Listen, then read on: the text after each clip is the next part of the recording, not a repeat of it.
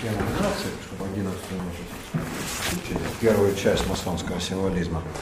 Мы говорили и о черно-белом поле, а, и о колоннах храма. Помните, когда мы э, анализировали ковер ученический, да? Достаточно много мы об этом говорили, я думаю, все это понятно, и нам повторять не нужно. Поговорим про другие вещи, про ту часть масонского символизма, которая у нас осталась за кадром. Начнем с трех таких тем, с трех сюжетов, которые есть в любой э, идеологической и символической системе. Гербарий – растения, бестиарий – животное и, так сказать, пантеон, то есть те боги, которые почитаются. С гербария. У каждой э,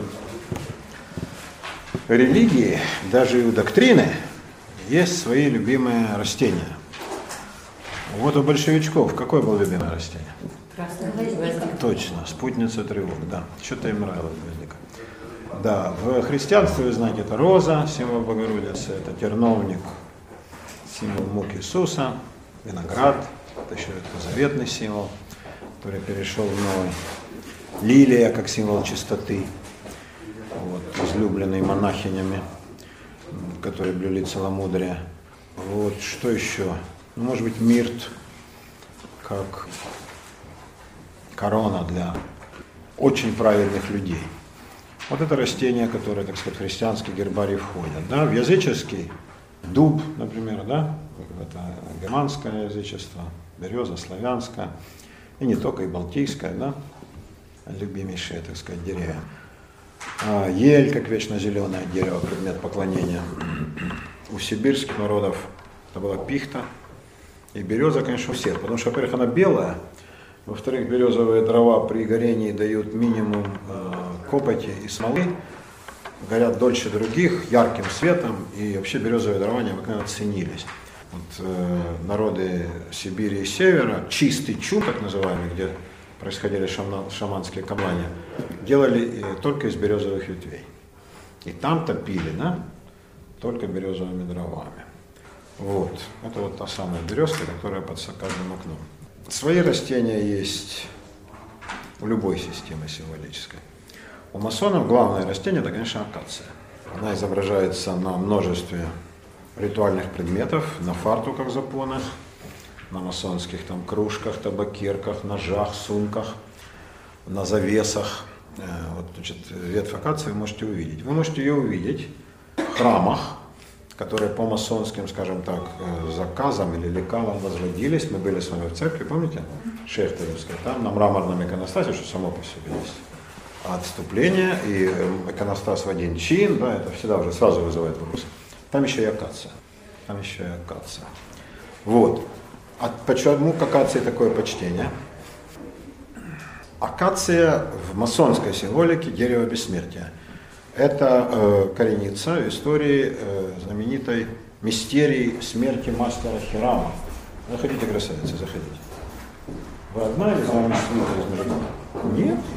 Странно. Я с дамой. Дама.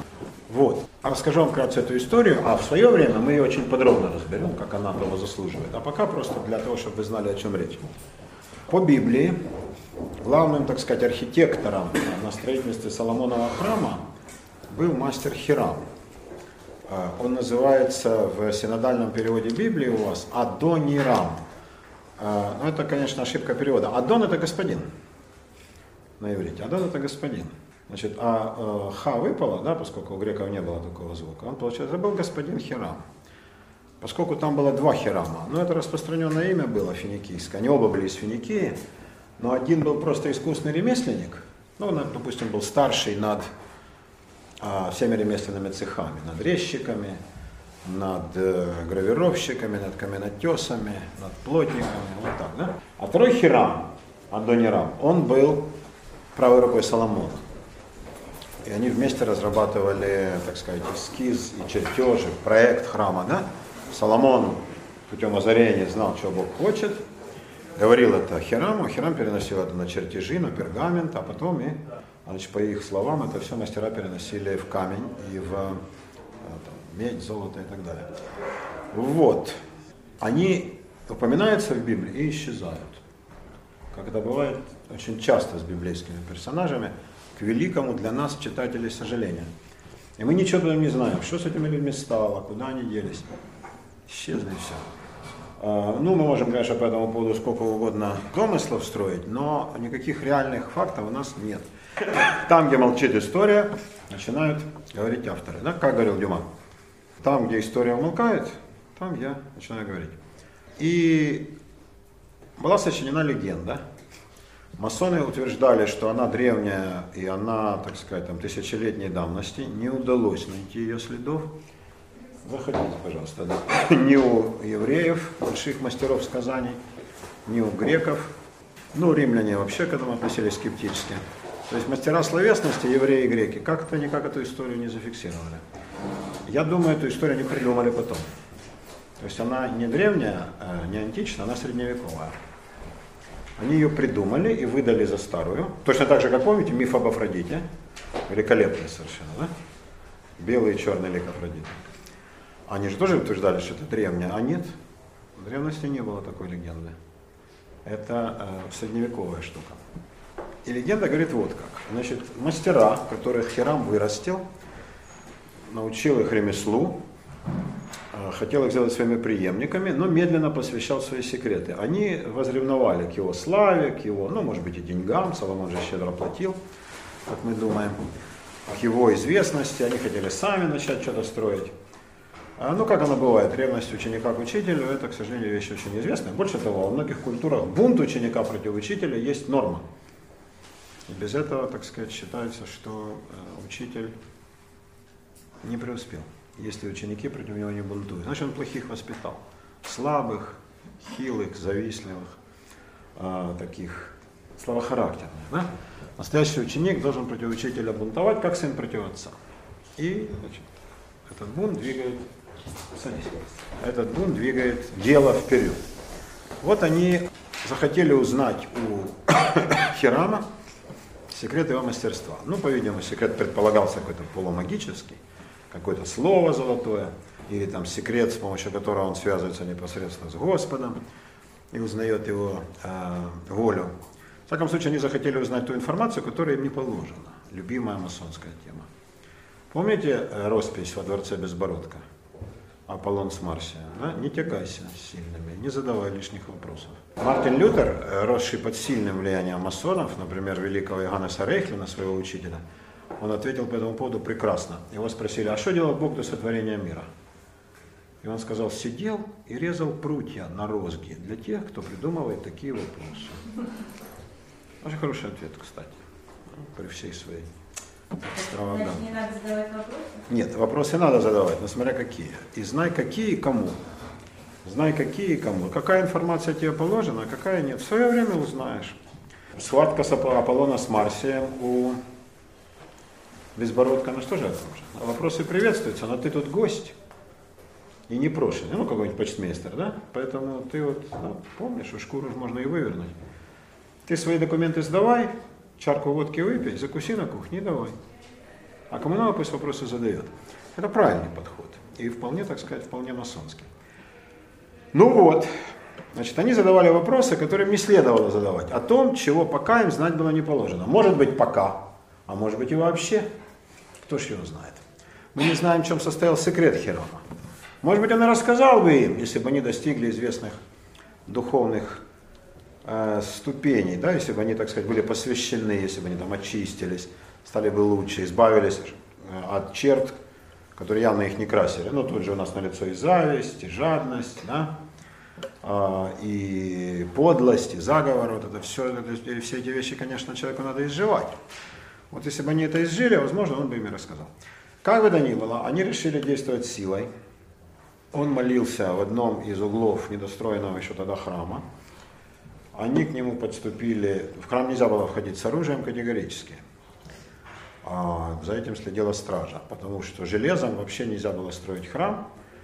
А по преданию его строили э, любыми другими орудиями, но не железными. Но бронзовые разрешались. Металл разрешался, но не железо. Железо – орудие войны. А, значит, каменными, там, прочими. И даже, знаете, была легенда про червя камнееда по имени Шамир.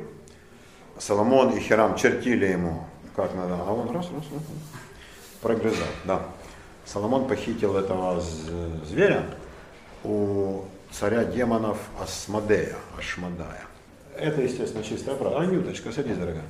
Это, естественно, чистая правда, как все легенды про царя Соломона. А также пояс э, девственниц, ну и все прочее. А единственное, шерью, конечно, не стоят так долго, сразу открывается. Ну да, это к слову. Они были с деревянными орудиями. Угольник у них был, деревянный молоток, то, что называют киянка. У них был циркуль деревянный, но с железным наконечником, ну, может быть, бронзовым. И они стали говорить мастеру, или ты нам скажешь слово золотое, или мы тебя убьем. Ну, такой грубый шантаж на мужественного человека, который был Хирам, никак не подействовал, он сказал, нет, конечно, не скажу. И они сказали, ну раз так, и, значит, их было трое нечастицев, каждый нанес ему по одной ране. Вот, один э, ударил его угольником деревянным по спине, он побежал, понимая, что на их стороне сила, они молодые, здоровяки, злобные, агрессивные, и орудия деревянные, которые тоже могут убить, а он уже пожилой. И он понял, что они настроены совсем серьезно, как волки, и побежал. Они его догнали в других воротах, ну это же символика, да? Там нанесли второй удар циркулем в грудь, он уже ослабел, кровь пошла. Он побежал к третьим воротам, там они его настигли, и смертельный удар нанесли молотком в лоб, и он скончался. Ну, они, видимо, не хотели убивать, но она нужно было скрывать следы преступления, они его похоронили там, а чтобы знать где, а воткнули в свежую могилу, э, прямо вот на стройплощадке, ветвь акации. Ну, видимо, первое, что там росло. И так обозначили. А потом убежали. Ну, Соломон, мудрейший из людей, конечно, их нашел. И дело он легко распутал, он понял, кто совершил это злобное убийство, когда Хирам исчез. А он их нашел, привел, они показали это место. Хирам уже разложился частично, как бывает со всеми в могиле. И, значит, э, там совершили некий такой обряд, по этому поводу расходятся версии. Одни говорят, его просто перезахоронили, другие говорят, обряд был совершен полностью по образцам тогдашнего захоронения, которое для нас сейчас, конечно, мы люди тонкой душевной организации, для нас это звучит тяжело. Соскребали мясо с костей. Мясо хоронили отдельно, а кости определенным образом складывали в специальный ящик оссуарий мясо саркофаг, пожиратель плоти, и там оно гнило. Саркофаг, пожиратель плоти с греческого. А оссуарий с латыни это костехранилище. Такой, да, костевик такой. И вот, значит, в оссуарии, собственно говоря, и совершалось захоронение. Кости считались важнее плоти. Плоть гнила, а кости, как бы, она, они должны были дожить до э, воскресения. И важно было, чтобы они были определенным образом сложены, там ноги подгибались, ломали там эти кости. Но это никого тогда не смущало, потому что когда придет Мессия, он все восстановит. Главное, чтобы кости были в порядке. И ни одна бы из них не сдвинулась. В пророчестве Езекииля, помните, мы читали, ну, прочтем еще, там сказано, да, и кость начнет двигаться к кости, потому что они все же сдвинутся, да?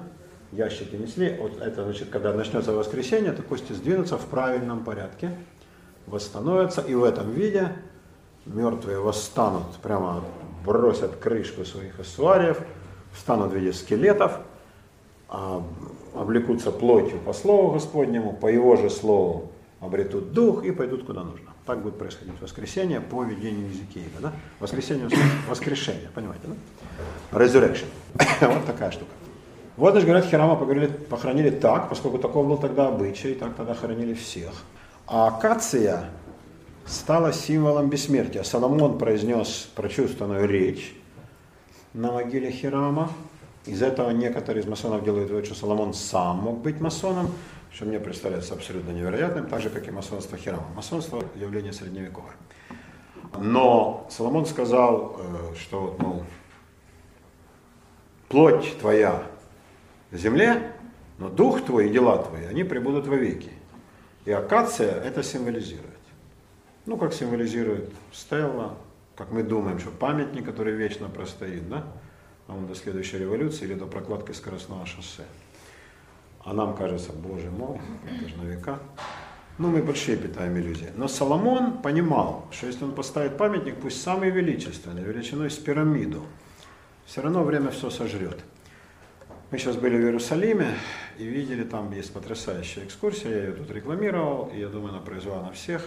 Ну, тут Макс, Люба из э, состава этих экскурсантов э, произвела сильнейшее впечатление. Ты живьем видишь, каков был храм.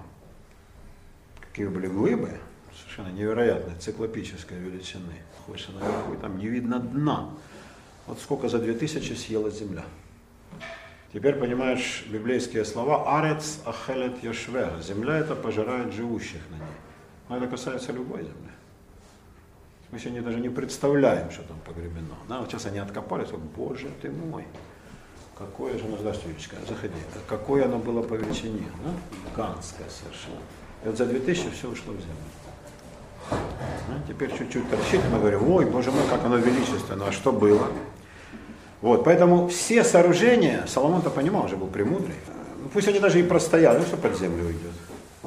Вечен только дух и память. Дух и память символизируют акация. Бессмертие, которое воплощается не в материальных вещах, не в камнях, не в стеллах, не в, да, не, не знаю, не в обелисках, не в арках триумфальных. Ну, мало ли что народ придумал, да, за тысячелетия но именно в слове, в духе и в памяти. Это великая идея. Все религии разделяют.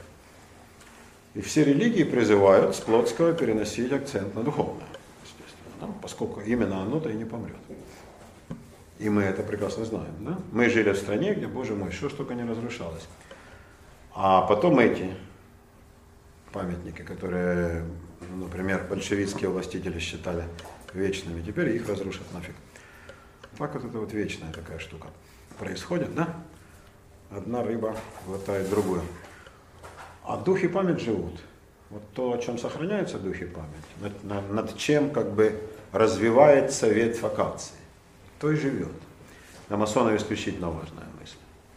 Ведь они же каменщики не реальных сооружений, они каменщики виртуального храма в душе и храма мудрости, который должен воздвигнуться в мире, но не как реальное сооружение, где-то там в Швейцарии, в Америке, в Израиле или в Москве, а как некая новая организация жизни, как сообщество. Да?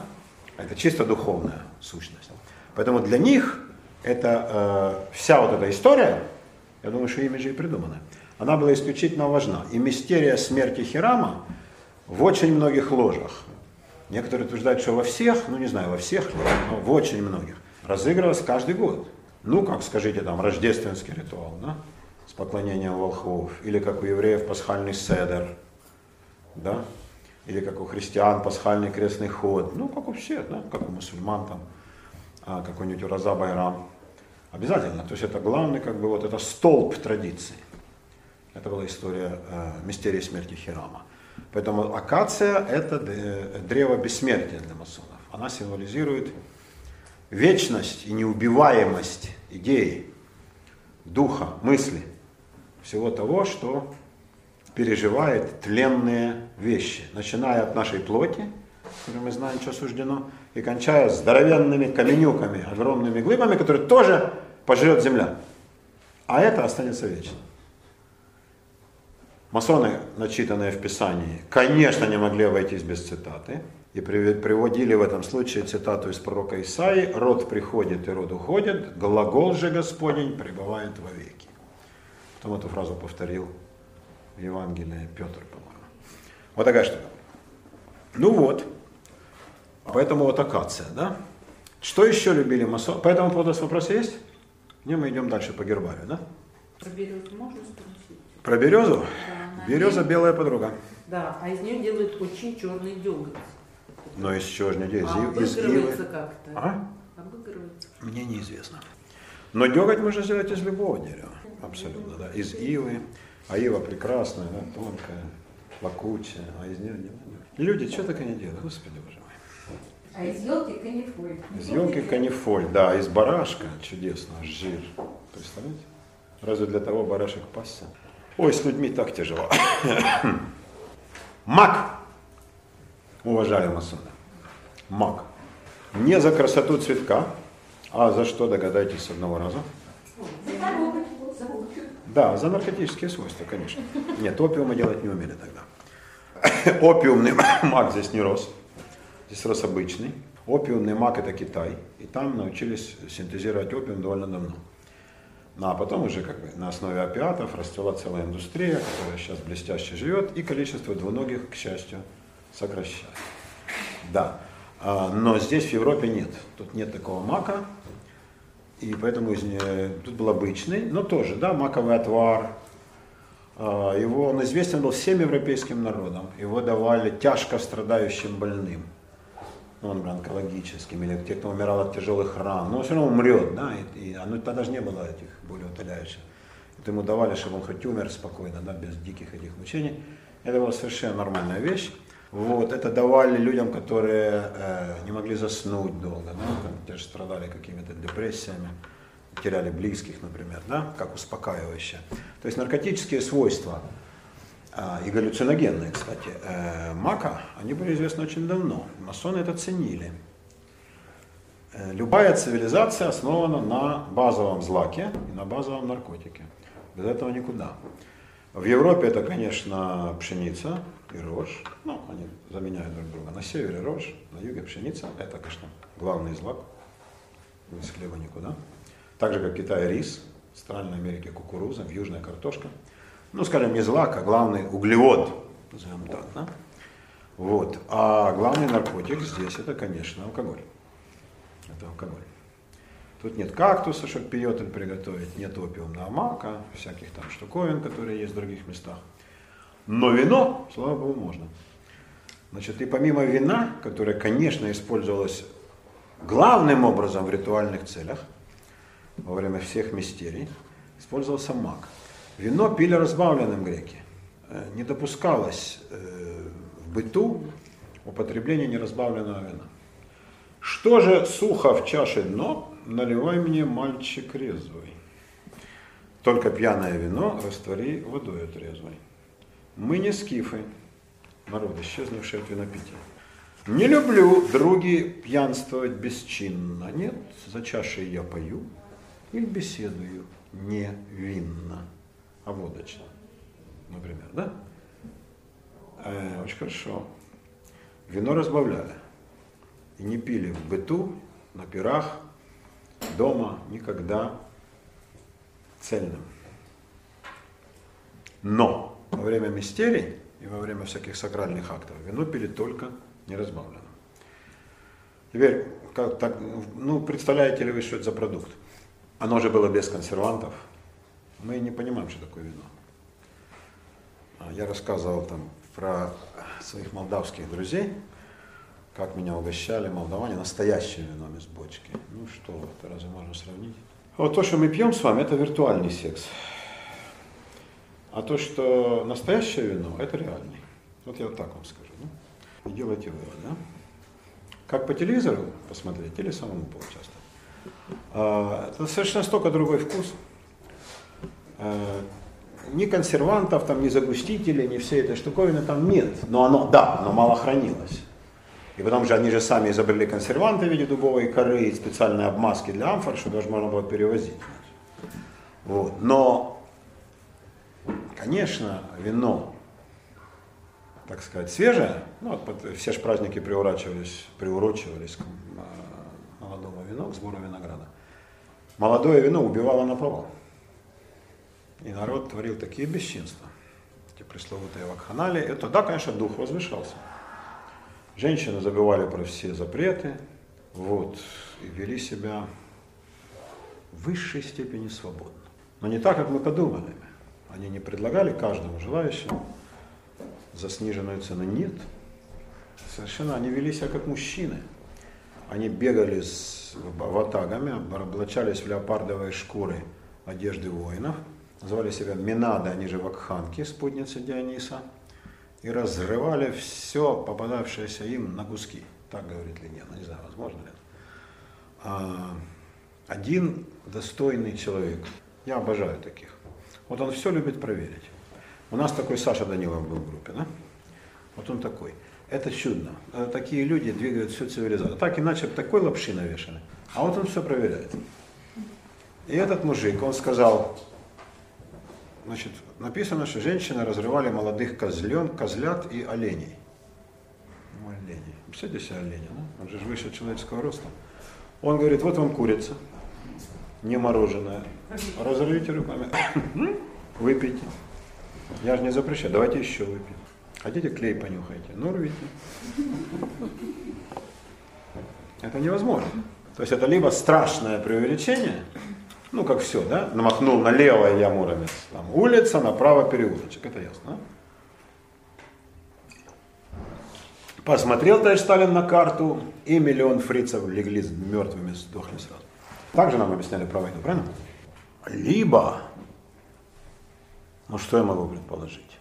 Добавляли какие-то неизвестные нам галлюциногены, ну, ну я думаю, они никогда не разрывали, но каких-то мелких там зверьков э, могли как-то там закусывать до смерти, черт его знает. А может и легенда. Но это э, легенда о том, как вино освобождает низкий дух. Вот, значит, ну понятно, да, мы же все живем в ситуации запретов, а потом раз, и оно снимается.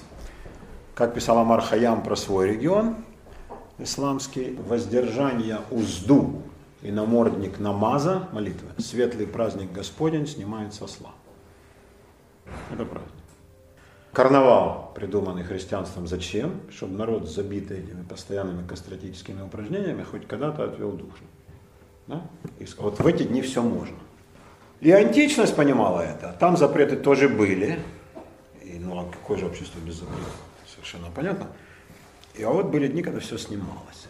А для возвышенных, это для низких душ, понятно, да, для толпы, для плебса, а для посвященных, для мистерия, для мистов, те, которые в мистерии принимают участие, они же не будут рвать козлят. Да? И вообще с козлами они предпочитают не связываться. Они пьют вино, тоже цельное, для того, чтобы дух возвысить. Они поют гимны, исполняют ритуальные танцы экстатические. Возможно, пляшут с женщинами, что категорически запрещалось по тем временам.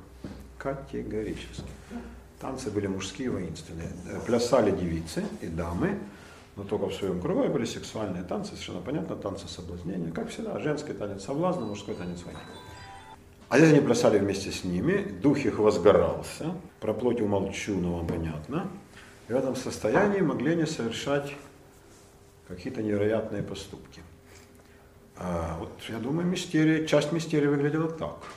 Какие-то а, какие из мистерий содержали в себе аргиастические культы, о которых нельзя было рассказывать остальным. Может быть, свальный грех, ну такой грешок. В смысле, кого сгреб, того и полюбил.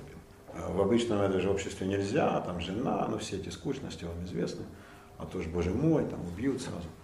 А тут все можно. То есть тоже снятие запретов, но на как, на, предполагается, что на ином, более высоком уровне. А на самом высоком, где они не довольствовались плотскими утехами.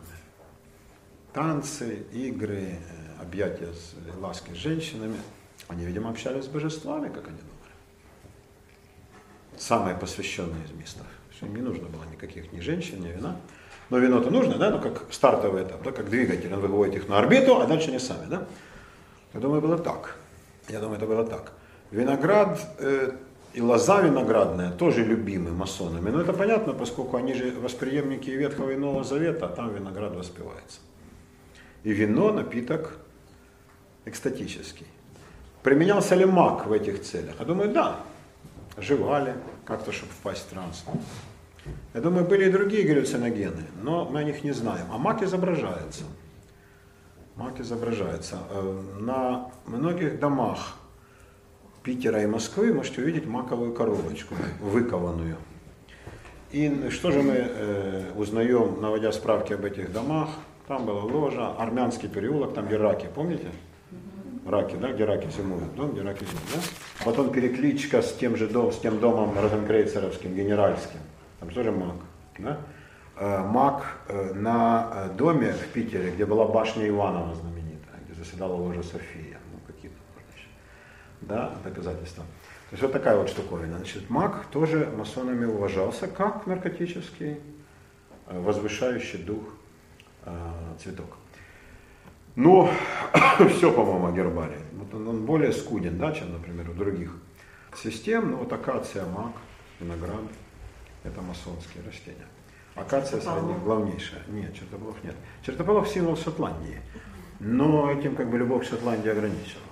Чертополох это символ Шотландии, клевер, да?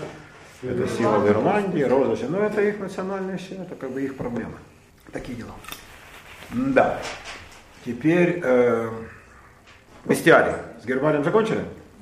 Про зверей. Флору исчерпали, про фауну. Ну, конечно, лев. Куда же без льва? Да, лев мерзейшее животное, как оказалось по последующим разысканиям, совершенно не соответствует тому образу мифологическому, который мы создали люди. Редкая тварь. Но гиена, символ мерзости и предательства, его гораздо благороднее. Не живет детеныш, они вместе воспитывают их, а лев, труба. В общем, правда, как всегда, оказалась ужасной.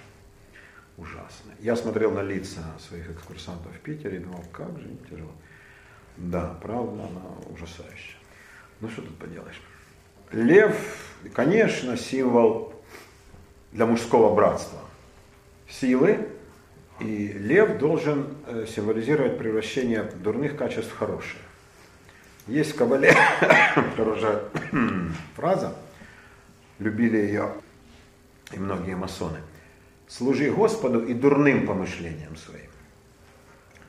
Это более тонкая штука, чем там избавляйся от недостатков. И особенно мне нравится фраза «борись с собой». Вот я себе представляю, как это, да, это борьба нанайских мальчиков. Как можно бороться с собой? Я знаю один способ бороться с собой, очень эффективный. Это анонизм, потому что там предсказуемый финал, как на выборах. А как можно с собой бороться? Да. Не бороться с собой предлагается, а осознать некие свои качества и переплавить, перековать, переделать их иные. Льву свойственна агрессия, превратит это в храбрость. А льву свойственна кровожадность, превратит это в доблесть, неустрашимость. Льву приписывалось благородство, царь зверей. Да? Ну, это из-за такого вида, на самом деле он совершенно не таков. Усугуби это и преврати это в служение ближнему. Да? А, значит, все дурные качества льва преврати в хорошее. Служи Господу и дурным помышлениям своим. Лев – любимейшее животное масонов. Видите, этих львов во множестве. Ну, вы уже научились различать львов масонских от немасонских. Да? А, обычная зверюга – это просто декор.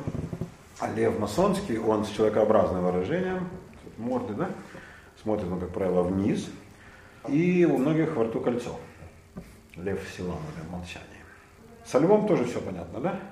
Неожиданным образом э, в масонский бестиарий попал баран. Да. О баране у нас представление, конечно, хуже, чем о льве, да? Что мы знаем о баране? Новые ворота. То, что он смотрит на новые ворота. А мы, на, а мы куда? А мы на новых ли? Ну да. Хорошее стихотворение было одной поэтессы. Что мы знаем о лисе? Ничего, и то не все. Ничего мы не знаем о трудностях бараньей жизни. Баран для нас символ тупости, упрямства, да, вот это он не знает новых ворот и будет там биться, да, как баран. А, ну, он же, я думаю, не глупее многих других. Для людей э, символ глупости осел, потому что осел, если его чрезмерно нагрузить, не идет. Пока его не разгрузишь, он не идет. А лошадь бежит, пока не сдохнет. Так кто умнее? Да, но с человеческой, то, конечно, лошадь предпочтительнее. А кто из них умнее реально, да? А осел стал символом, значит, да? тупости, э, упрямства и беспросветной глупости. Азинус азинорум ин секулем секулорум. Осел ослов во веки веков. Так говорили в семинариях с самым тупорылым ученикам и в монастырях безнадежным монахам. А ты, брат Витольд, идешь чистить нужник. Я же два месяца. Иди. Азинус азинорум. И брат говорит, там мы. Вот таким будет. Баран а также его супруга, как ее зовут? Овца. А как ее ласково ворон называет в дому? Овечка. Овечка, да? Мы бедные овечки, никто нас не пасет. А сыночек их? Ягненок. Да, можно сказать барашек, можно сказать ягненок, да? Ягненок, он же агнец. Как только мы это сказали, сразу перед нами совершенно другой символический ряд, и мы барана полюбили и готовы целовать. Да, во что покажут. Значит, в древности И в Ветхом и в Новом Завете совершенно баран не был проклятым, глупым, тупым животным. Ничего подобного. Ничего подобного. Овца – символ того, что э, как бы удовлетворяет потребности человека. От овцы всякая польза. Ее стригут, да? э, там мясо, жир, там, ну, кожа, то есть без, куда без овцы. Для скотовода это главное животное. Может быть важнее только верблюд. Баран – символ упорства, терпения и мужества. А агнец – символ бесконечного терпения, кротости и смирения. И как агнец пред стригущим его был безгласен. Из Исаии, при описании Мессии. А? Вот, агнец Божий, агнус Деи, любимый символ христианства. Когда ягненок, в правой лапе он держит крест со знаменем, замечательно изобразил, это католический символ. Он перешел в протестанство. Во время войны католиков с протестантами в Германии было множество карикатур, которые изображали каждую из сторон, естественно, приспешников сатаны и продавшихся жидомасонов. А шакалищем иностранных посольств, Иуды, Иуды, да? так сказал нацлидер. А, карикатура протестантов на католиков. Изображается ягненок, вот классический Агнус Дей, как на всех католических церквях, но рожа у него совершенно волчья. То есть у него на э, торсе ягненка с лапками этими всеми, да, волчья пасть и вот такие клыки. Понятно, что имеется в виду, да? Католическая церковь, с которой протестанты вели борьбу.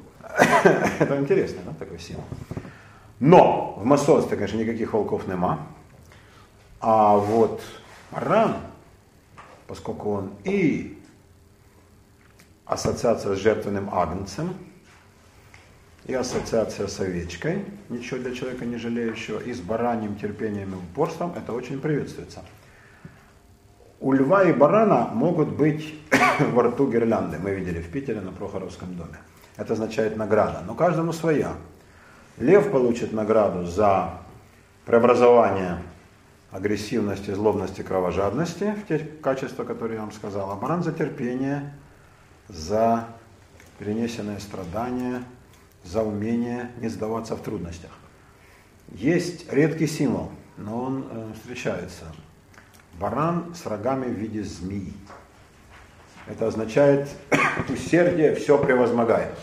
Терпи, будь упорен в достижении знаний, и ты получишь змеиную мудрость. Змея, естественно, символ мудрости, да, во всех древних доктринах. На доме на Литейном, вы помните, мы видели, да? Терпи, Будь упорен, не сдавайся. Вот как баран, штурмуй, бей рогами в монолит. И награда твоя будет велика. А какова? Рога твои увенчает змея, а голову твою венец мудрости. Прекрасный символ. Очень емкий. Такого нет ни в, одно, ни в одной символической системе. Это чисто масонский. Но это и понятно. Масонские труды работа над диким камнем требует колоссального напряжения. Я же вам говорил, да, это подвиг. Это подвиг служения, которое человек на себя возлагает. Если подвиг совершается, и человек не знает, что его ждет в конце, это как землекоп, который копает канаву и думает, завтра прикажут закопать. Это ужасно. Надо сказать, что ждет впереди. Если человек знает, зачем, он выдержит любое как.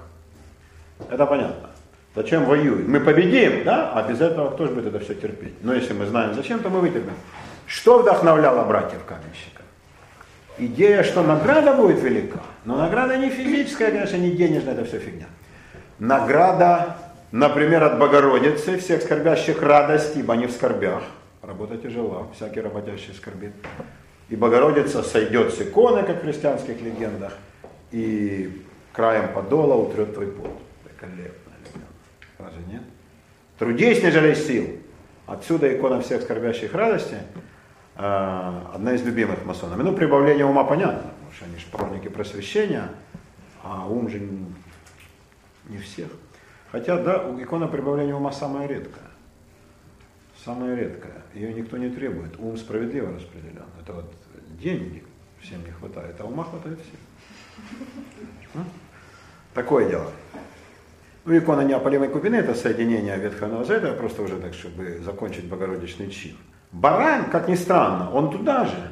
Он перекликается в этом смысле с иконой Богородица – это символ награды, которую ты получишь. Только это античный символ, переосмысленный масоном. Порство твое да будет вознаграждено, брат. Мудростью. Мудростью. А не ради этого ли ты работаешь? Мудростью, просветлением, новым знанием. Вот такие неожиданные животные в масонском бестиарии. Змея приветствуется, и она всегда хороша. Змея – символ мудрости. Змея же еще и сопровождает одного из любимейших богов масонов. А из античного пантеона более всего они уважали трех. Афину, богиню разума, просвещения и науки. Минерва, просветляющая разум, как называли ее римляне. Афина, покровительница всех наук. Масоны, сделавшие для просвещения более кого бы то ни было в Европе и в России. Как могли Афину не почитать? Конечно, не ее изображали. Она для них была разумом, смиряющим страсти. Любили э, Гермеса, который римлян Меркурий, а у него атрибут не только крылатые сандалии и крылатый шлем, но и жезл кадуцей, который увенчан двумя змеями. Который увенчан двумя змеями. Мог ли быть Меркурий, Гермес, изваян где-нибудь в Москве? Конечно, нет. Потому что змея в обиходном сознании да, православного народа, змея это же сатана. Змей был хитрее всех зверей, полевых и так далее. А о том, что это символ мудрости, попробуйте вам объяснить народу в очереди за поясом. Поэтому здесь, конечно, тут никаких змей быть не могло, а в Питере полно. Они тут тоже есть, пару. Но, конечно, это несравнимо. Да, в Питере там на порядок больше, и мы понимаем почему. Это не только как бы реабилитация язычества, это еще и откровенное желание богатства. Ибо Гермес приносит богатство. А масонство реабилитирует богатство, не стремится к бедности, как ее декларирует православие. Гермес – покровитель информации, вралей, то есть журналистов. Он быстр, как никто, и переносит и слухи, и сплетни, и правдивую информацию. Но умеет различить. И Гермес – утешитель мертвых. Неожиданная для него функция. Он такой шустрый-шустрый, все время стремится к выгоде и к тому, чтобы быть первым, чтобы рассказать, и вдруг он утешитель мертвых. А потому что все в этом мире не так просто, и все не линейные персонажи. Вот. Это с э, Гермесом, э, в чей атрибут входят змеи. Третий любимый масонами античный бог Дионис. Ну, я вам рассказывал это все, да? На экскурсии. Имеет смысл повторять Патрилика, или вы знаете и так? Мы как-то от бестиарии перешли к этому. А мы все, бестиарий-то закончили. А, а Давайте. на Литейном там дракона нет? по-моему, Нет, дракона какая- нет. Там кентавр. А, кентавр. Там кентавр, да. там кентавр. Саламандра да. Ну, смотри, а, вы имеете в виду такой бестиарий? Хорошо, давайте скажем о таких зверях. А, О Дионисе чуть позже, да? А я даже не знаю, надо ли, я, потому что о Дионисе вы все слышали, да? А, Значит, есть бестиарий, ну, как бы обычный, а есть бестиарий мифологический. Я пропустил одно животное, каюсь, пеликан. Пеликан из реального бестиария, пеликан – символ учительской самоотверженности. Он якобы разрывает себе грудь для того, чтобы значит, своей кровью и плотью питать учеников. Реальный пеликан – это отрыгивает рыбу. Но мы же не будем этого говорить. Правда всегда ужасно. Да, пеликан.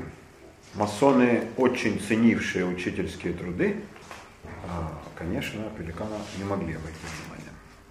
В редких случаях в масонском бестиарии бывают заяц и кабан, но это не, не как бы, ну, не собственно масонские э, животные, да, это не собственно масонские, как и пеликаны, кстати. Пеликаны, так сказать, обще, общезападноевропейское. Скажем, барану, да, приданы черты, которые у него в европейской культуре нет. Особенно баран, увенчанный змеей. Вот это чисто масонская штука. А пеликан, а также заяц и кабан, это общехристианские, общезападноевропейские штуки. Кабан – символ всего дурного, э, символ всех мыслимых грехов. Жадность, э, сладострастие, тупость, погоня за сиюминутными наслаждениями и так далее.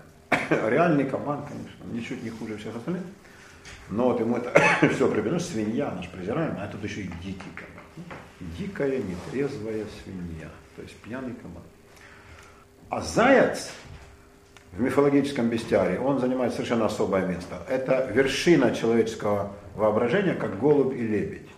Голубю приписывается неслыханное миротворчество, потому что он гадит везде. И в этом смысле не разбирает ничего. А лебедь якобы разбивается, когда у него там умирает подружка, да, и он, значит, вниз.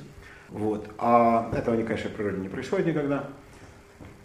А заяц вроде бы, э, если ему отказывает зайчиха, вот он сватается, да, приходит с цветами, конфетами, говорит, вот абонемент, большой концертный зал.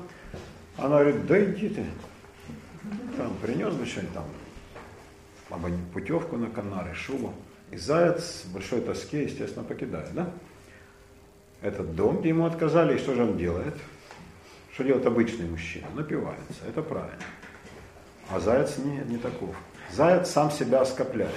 То есть, если не ты, то я ничей не буду. И сам себя отгрызает, это страшно себе представить. Вот прямо да. А, не знаю, откуда это взялось. Я спрашивал у биолога, они с ужасом на меня смотрели. Да. И я помню, Александр Ильич Емельянов в Киеве, да, зав кафедрой биологии, да, общей биологии, он налил мне даже. Расскажи еще. Собирал клинический материал. Ничего похожего, вроде нет. Не знаю, откуда эта дикая совершенно легенда, да?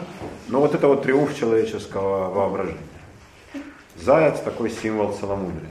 Прямая противоположность кабану. Кабан сладострастник, он кого видит, тех вот это вот, да, и волокет свою нору грязно, покупает за две копейки, шастает на окружную дорогу. В общем, ужасный. А заяц не, не. Ему отказали, и все. Да. Вот такая штука. А Гефеста они не почитали? Гефеста нет. Ну, как бы, ну, ну, не знаю. Ну, а за что его осуждать? Он же лох. Он не видел, как его жена там с Марсом, а? Ну, упорный, да. Но он же как бы в своей мастерской ничего света белого не видел. Нет, я не слыхал, чтобы Гефест был в особой части. В части был Дионис, и вы знаете почему. Да, из его трехликости, а природу трехликости я вам много раз объяснял. Галочка. Значит, по-моему, в Трубановском доме было панно, которое вы объясняли. Одно, одна из картин, как человек вот бежит за зайцем. И это было что-то очень глубокое. А, человек, бегущий за зайцем, а, так же, как и за кабаном, да, это а, попытка... Бегущий своим порывом? Порывом, да, и попытка поймать не, по, не поймаемое, как сказать, да, неуловимое. То есть это погоня за теми вещами, которые ты все равно никогда не достигнешь. Ну, как мы стремимся к благосостоянию, все больше и больше, это нас поглощает процесс настолько, что мы теряем представление о результате, потом раз и все, да? И, и к чему все железки, там, деревяшки. То есть это очень по-человечески, да? Нас поглощает процесс. Особенно все, что касается материальных вещей. Ну, присутствующие не таковы, конечно, но те, кто там за стенами, какие, да? Новое, новое, и общество потребления, оно же на этом основано. Это очень, кстати говоря, дурная штука, да? вот такая тенденция все время разжигать в людях вот этот вот дурной потребительский инстинкт. Купи новое, выбросай, нафига? Это же страшные, страшные расходы ресурсов. И это ни к чему не служит, кроме к обогащению и к удовлетворению идиотского тщеславия. Но, к сожалению, общество пошло за этим. Пошло за этим. Вот еще тогда, да, тогда начиналось, видимо, да, то, что потом стало обществом потребления в 18 веке. В конце его, да, это для нас сейчас это же далекое, да, тогда не было современность, да, и они э, как бы понимали всю суету погони за материальными благами. Да? Ну, в эпоху Екатерининских вельмож, я думаю, это страшно процвело. Потому что у людей появились огромные деньги, которые не знают, куда девать по тупости своей, низковкусию, да, и как бы из грязи в князи. При Петре не могло такого быть, потому что он никому не давал таких делов. И те, кто обогащались, это были люди, ну, достойные. И, например, те же Демидовы, Шувалов, они вкладывали в производство. А тут, ну куда? Меньшиков один такой, э, не так уж он сказочно был богат. Он другой вопрос, что все богатство было крадено, это да. Но он что был? Шафиров был гораздо богаче, но он просто хитрый здесь. Да, да. Ну так, национальная черта. Да, когда Александр Данилович, а этот Павел Петрович, да, похитрее. Вот. И Меньшиков стал нарицательной фигурой. Потому что демонстрационность... Конечно, он все сыграл на показ. Да? Шафиров жил в обы... ну, таком относительно скромном дворце, не задавал страшных перов, не выезжал в супершубе, да, не там одевался во все золото. Нет, нет, нет, он вел себя, как подобает министру. Так же, как и Брюс, кстати. Ну, они были людьми бедными, но они не стремились, как Меньшиков, захапать все, что только лежит. Да? Этого не было. Так же, как и Гужинский, да, там тоже греб все, да, Астерман. Ну, были казнокрады, что говорить, даже при Петре Великом. Но большинство разбогатели, тот же Брюс, Прокопович был очень богат. Они же вкладывали в инструменты, в книги, да, в, в те же обсерватории. Сколько Прокопович купил книг на свои бабки, это же страшное дело. Оставил целую огромную библиотеку. Вот этот пример для Петра более характерен. Вот. При Екатерине нет, конечно. Возвысилась огромная прослойка людей, которые... А, вот я думаю, тогда вопрос об обществе потребления встал со всей остротой. Ну а сейчас мы просто уже как бы видим эти вот такие сгнившие плоды этого всего. Да? Но это мы так вот зайца и кабана пришли, да? По бестиарию, извините, наше дело. По бестиарию есть еще вопросы? А вот Уробороса на Мусонских могилах. Ураборос, который хавает собственный хвост, ну это общее, как бы это же круговращение всего, живого, всего живого и неживого. Это круговорот всего природы. да. Такое же точно, как и во всех символах, да? Уроборос он называется. Уроборос, да. А про саламандру вы начали говорить? не за- Про что я? Ах, про саламандру. Саламандра и феникс. Так же, как и химеры, если вы хотите. А? Единорог. Единорог, да. А, ну, это, конечно, мифические животные все тоже, да. То есть заяц ре- реально, но ему приписываются мифические свойства. Ну, а, конечно, химера соединение несоединимого. Единорог, который выходит только как девственница, его ни одно животное, э, значит, ни одни охотники поймать не могут. Это, конечно, чистый миф. Это э, плоды человеческого воображения. Также саламандра, живущая в огне, не гибнущая, и феникс. Саламандра и феникс что объединяет? Неуничтожимость. Неуничтожимость. Для масонов исключительно важная вещь. Столько гонений, да, и там пожары библиотек, и э, конец тамплиеров. И вообще понимание того, как все суетно на свете, и как все быстро может закончиться. На этом фоне саламандра, живущая в огне не сгорающая, символ вечного, неуничтожимого знания, духа. Да? Чего-то более высокого, чем то, что может уничтожить даже огонь, уничтожающий все. Ну а Феникс, вы знаете, чем он хорош. Да? Он когда чувствует старость, он сам сгребает костер, прыгает туда и обновленным э, выходит. Но это старая мечта человека о том, чтобы не умирать. Да? Змея, почему мудрая? Она же меняет шкуру. Вот. Но змей-то народ видел, фениксов никто. А саламандру изображали в виде змеи или ящерицы, феникса в виде самых разных птиц, но только уже не воробей. А так он и как орел, и как там какой-нибудь коршун ястреб, а самые разные там зверюги, э, птицы в смысле. Это жизнь по-вашему, да? Хорошо, я понял ваше представление о жизни. Ай. Как говорила Фейна Гергана Раневская, кто мог представить, что в человеке столько дерьма? А, да. Здравствуйте. Ну, Феникс э, изображен на множестве масонских атрибутов. Другой вопрос, никто не знает, как он канонически выглядит. Но символика его вполне понятна. Да? Я думаю, тут нет смысла расшифровывать, верно? Это про бестиарий. Про бестиарий есть еще вопросы? Вопросы были хорошие, мы, как бы я забыл кое-что, и вы мне напомнили. Про сказали? Ну, про единорог. Единорог же символ невинности и чистоты. Масонов не так уже и популярен. Это скорее девичий, женский символ. Единорог выходит к девственнице, не утратившей невинности. И никому другому. И кладет ей голову на колени. А там любые облавы, охотники, там страшные собаки, а не. Он неуловим. Вот, Ну, понятен смысл, да?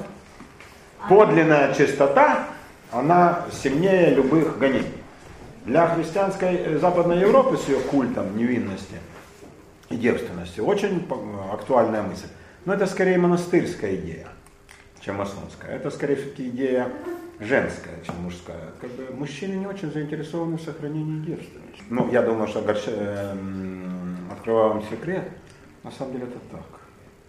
Это очень небольшой процент мужчин заинтересован в сохранении девственности. Ну и тут надо спросить, а почему они это заинтересованы? Там могут быть самые разные ответов. Такие дела. По поводу волка. Ведь, по-моему, масоны называются волчата, не Маугли. Киплинг, э, написано же по этой идее. Волчата? Да. Я слышал про Киплинга, э, Борис спросил про волчат, про Маугли Киплинга. Киплинг был любопытный человек. Я слышал самую фантастичную, ну, самую классную идею, да? Написание Маугли такую. Все туземцы на уровне животных. Любой из них жить в джунглях. Они не отличаются по уровню от волков, антилоп, пантер. Они такие же, да? И между ними и белыми лежит пропасть. Конечно, мы же воспитаны на совершенно другом Маугли, да? На гуманистической трактовке, на фильме с музыкой Губайдулиной, абсолютно гениальной, да? Да, там э, Максакова играет Багиру, да, Бандарлоги. Касаткина. Касаткина, конечно, Касаткина. Ну, размягчение можно. Касаткина. Да, какие голоса, да, это же супер. У нас как бы искаженное представление о том, как на самом деле Киплинг. Я читал английскую версию, она, конечно, пожестче, чем русские переводы. Русские переводы адаптированы для детей. Приду вам пример. Братья Грим. Интересно, что за дискриминация? О немцах нельзя, да? Значит, про, про ваш малый народ, то пожалуйста. А про Далин германский, так значит, я должен молчать. А кто выиграл три чемпионата мира? А колбаса? А машина Ауди? Нет, извините. Ну я чуть-чуть, Галочка, чуть-чуть. Только про одного из братьев. Галочка, то начну петь на немецком. Да. А, братья Грим адаптировали для салонной публики сказки европейских народов. Огромную работу проделали. Прежде всего германские, но потом и французские, итальянские, бельгийские. А, Огромная работа. И мы теперь знаем сказки в их обработке. А кто сделал в России такую работу, скажите мне? Афанасьев, конечно, да. И это поэтическое воззрение славян на природу, абсолютный миф. И он взял реальные сказки, он их изложил, как они есть, по-честному, а, как подобает академическому человеку, а потом их обработал. И мы обработанные читаем. И вот все трактовано. Да, а реальные сказки жуткие. По человеконенавистничеству, там, по кровавым этим оргиям. Да, там, например, красная шапочка. У, э, все сказки таковы, у всех народов. Вот братья Грим сделали такую работу, да?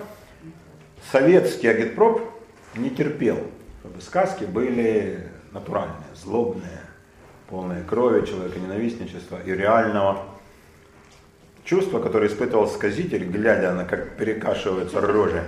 Это говорит, я сейчас еще скажу. Его желтые сгнившие зубы блистали в свете коста. Я оно прекрасно себе представляю, да? И он уже мстил им за все. За геморрой, импотенцию, то, что они не платят ничего. Вот.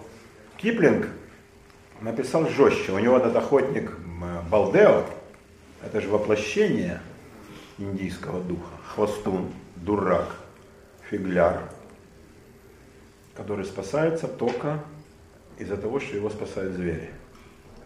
То есть индеец сам никуда. А, Там много жестких высказываний. Да? Как устроена индийская деревня, потому что это скопище существ, ублюдков, гораздо хуже зверей. Гораздо хуже зверей. Звери так не принимают, да? Чужого, как они принимают своего. Это что же неспроста. Вообще, я вам рас, э, советовал рас, рассказы определенные Киплинга про Индию, да? Он никто не знал Индию как он. Никто из европейцев. Это вот голову на отсечение. Он говорил на хинди и на урду. Он э, знал великолепную их культуру. Он родился там, он обожал эту страну. Он ее прекрасно знал. И поэтому, вы помните те рассказики, да, которые? Ну, Блестяще выражено отношение. Но разве Киплинг, после того, как я увидел в Камбодже храм, который вот зарос деревьями, и я слышу такую версию, что он там написал Маугли. Не, я, я слышал, что он написал это в Индии, там же где-то там у себя в Бомбее, а вовсе не в Бирме, не в Мандалае. Он любил путешествовать. Но он написал как бы, и цель была вот такая, ну вполне, так сказать, в духе Британской империи. Э, То есть вполне такая российская книга. Ну реально, it's not racism, it's reality. Да? Это такое дело. И я слышал такую версию, и она, мне кажется, очень э, правдоподобной. Я не слышал, что это как бы как- каким-то образом коррелирует с масонскими делами. Стая, волки. Что это вообще лазурическая работа. Вот, то есть он читал, читал эти вот главы. э. В ложе. Ну а что там, вот что там масонского? Ну, как, мы с тобой. Ну, с одной крови, это животное, да? Братья, да. Животное, да. Не знаю, я английский, к сожалению. Чистая выдумка. Разве животное одной крови? А разве э, медведи, пантера подружатся? И будут вместе, то есть это абсолютнейшая фантастика, да? Ну не знаю, может быть. А, вообще, вы знаете, легенд же о литературе, их, я не знаю, такое, такое количество. Сами литераторы их непрерывно придумывают. Да? Они великие мистификаторы в этом плане. Я не слышал в этом плане. То, что Киплинг был масон, да несомненно. Это как бы ни для кого не секрет. Но то, что Маугли несет хоть какой-то масонский отпечаток, я не понимаю. Это бестиарий. Да. А рыбы не присутствовали? Нет. Рыбы, э, ну вот насколько мне известно, рыбы очень почитались иудеями, потому что рыба счит- считалась в иудаизме. Их всегда изображали парами. Мгм. Рыба символ брачного союза. И была песня, она до сих пор жива, и поют на свадьбах. Ванах нуштаем к модагим бемаем. И мы вдвоем будем как э, рыбы в воде. У них же полно икры, это чадородие, да? А из-за чего что да и брак? Они считались там очень преданными друг другу. Кроме того, рыбы живут в глубине скрытно, как должен жить подлинный еврей по отношению к остальным народам. А, потом, она, ну, еврей молчащий, ну, это чистая фантастика в виде зодческих работ. Но, а, рыба, она живет в глубине в пучине, она скрыта от, от сглаза. От дурного сгла- от глаза она скрыта. Да? Поэтому вот рыбы ценились издавна в иудаизме. Рыба была почитаемое такое, э, такое существо. Да? Соратник Моисея, который называется в славянской Библии Иисус Новин. Он же реально Иошуа бен Нун, сын рыбы. Значит, Нун, добавляйте, Нун это рыба, да. Нун одна из букв еврейского алфавита. В этом смысле, да, увековечена. Рыба почиталась. Для христиан рыба совершенно другой символ, потому что по-гречески ихтиос, да, это Иисус Христос, Христос, да. Теос, осерос, сотериос. Иисус э, Христос, то есть э, Мессия, Бог, пома- Бог, посланник и спаситель. Ихтио. Ну, это может по совпадению и случайное, но получалось красиво, поэтому рыба, знак первых христиан, она рисовалась одним движением. Да? да, и так она, собственно, и пришла. Да, и в христианстве рыба символ почтенный. Опять же, по Евангелию, это первое, это кто были ученики? Же рыбаки. Ну как же их было не почтить, да? Э, вот в христианстве рыба э, почиталась, у масонов нет. А это имеет какое-то отношение к э, смене? Вы знаете, не могу вам сказать, Костя, но мне кажется, нет. Для того, чтобы отследить эту смену, нужно было быть человеком исключительно сведущим в астрологии. Ну, не знаю, кто им, так сказать, уж сильно был. Вот это вот в смысле эра рыбы, эра водолея, да? А эра рыбы, она уже началась как раз где-то в начале нашей эры. Так она уже должна закончиться. Ну, все, да, уже эра водолея, да? В эре водолея. А до этого как раз была, Была эра рыб. До эры рыб была эра Овна, тот самый баран. Может все-таки это имеет? Я вам скажу так. Вполне возможно, это, это правда. Но это уж больно красиво придумано. Э, не знаю. В астролог... У меня на астрологии всегда вызывало смешанные чувства. С одной стороны, я думал, наверное, в этом что-то есть, не может не быть.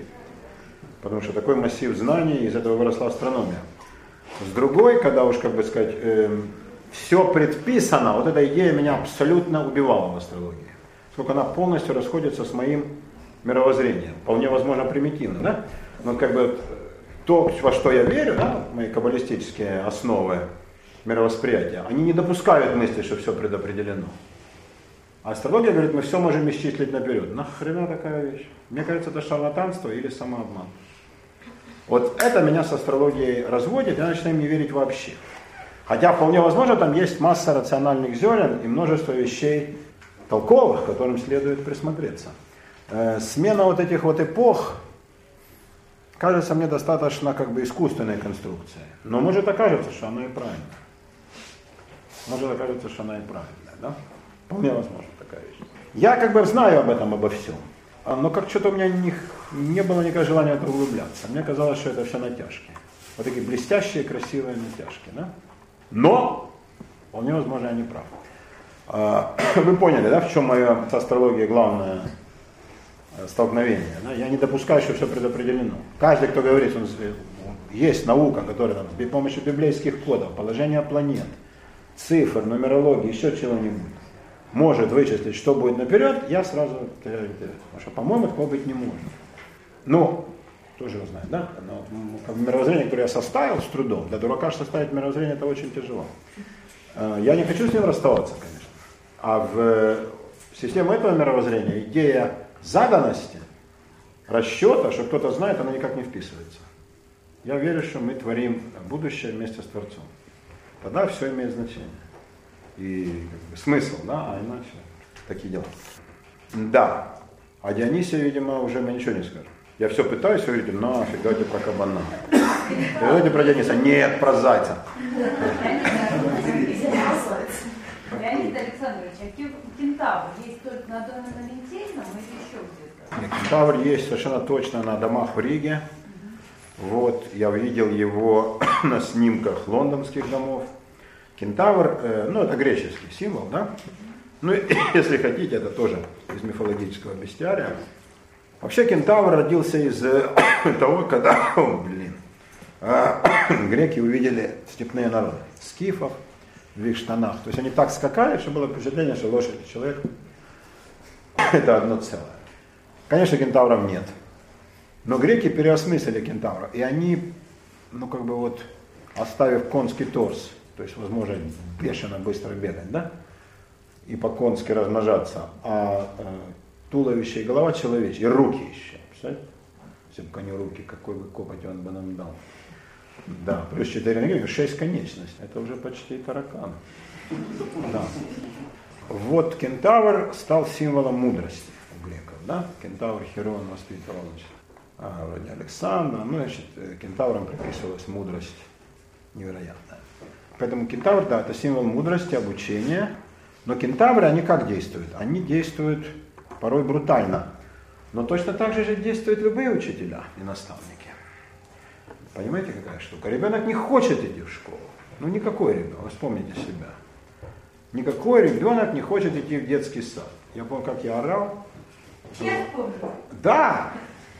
Вот, мама говорила, сейчас я его удушу, потому что я опоздаю на работу. Я вам скажу, правильно бы сделала, да. А, я не хотел. Я не хотел идти в школу. Кто-нибудь из вас хотел идти в школу? Первый раз в. Потом, да? Первый раз они хотят, потому Нет, что первый, да. Но потом, конечно, это когда все говорят, не, я больше не пойду. Я был уже все. Все, хорош, да? Да, я уже давно все, я больше не пойду. Но ходить-то надо. Люди не любят учиться. Смотрите, какая сейчас ситуация в России. Говорят, переучивайтесь, там мы подарим компьютеры. Не хочу. На эхе Москвы выступила молодая деваха и говорит, мы, волонтеры, со своими ноутбуками дешевыми, готовы обучать пенсионеров бесплатно. Вот они собираются где-нибудь, там, ну фиг знает, на почте, в ДК. И мы им показываем основы компьютерной грамотности. Потом готовы раструсить какого-нибудь там побогаче из наших, из молодых же, да, успешных, и он купит им там десяток ноутбуков. Ну, они же сейчас дешевле грибов. Только приходите. И вы, для вас откроется новый мир, ну все понятно. Ну. Люди не любят учиться. Кентавр у масонов, учитель, действующий брутально, ломающий сопротивление ученика. Как очень часто бывало в ложах, мы это знаем. Из дневников, из рассказов. Ученику не хотел, он пришел там за Иван Перфильевич Елагин-то что пишет? Пришел, а там э, веселье, вино, песни дикие, еда, ну такие молодецкие забавы. Ну, ему это не нравилось, он ушел. А кого-то очень даже устраивало. И они, собственно, ничего другого-то видеть и не хотели. А мастер, который его заставил учиться, да, сам Елагин потом заставлял, ну, вызывали отторжение. Лабзин так действовал, ну, может быть, самый, вот Лабзин и Новиков самые преуспевшие в деле обучения, члены их лож, колоссальный прогресс сделали. От нуля, когда они начали, да, до момента, когда, скажем, вот они стали нам известны, да, как уже сформировавшиеся личности. Ну там тоже заставляли. Вот, брат, ты должен прочесть. Ну я не могу, у меня дела, служба, жена, нифига. Ты должен прочесть. Это же элемент принуждения? То есть когда кентавр крадет деву, да, он же это от насилия. Так и тут. Акт насилия в учебе необходим. Ну, она должна быть дозированная, понятно, да, но это обязательно. В восточных практиках это называется перекинуть чашку. чтобы что-то туда вошло, да? Это необходимо. Учителя какое главное орудие? Палка. Розга. Розга прекрасная вещь, прекрасная, и долго не снашивается. Да, потом самый вид, она же такая покрывается красной коркой. Да, и потом уже не надо, да, скажем, ну, это вот из воспоминания о старой школе. Поэтому кентавр в этом смысле для масонов знак того, что учитель не может действовать по-иному. Потом дева, душа, да, говорит ему спасибо. Вы были с нами в Питере? А, вы не знаете даже, о чем мы говорим? А, вот как. Ну, в общем, короче, учитель может и должен действовать брутально. Ну, в разумных пределах. Нужно заставлять учиться ученика. Потом ученик скажет ему спасибо. Великолепная композиция на доме на Литейном, да, где заседала ложа София «Мудрость». Она это блестяще иллюстрирует. Кто был?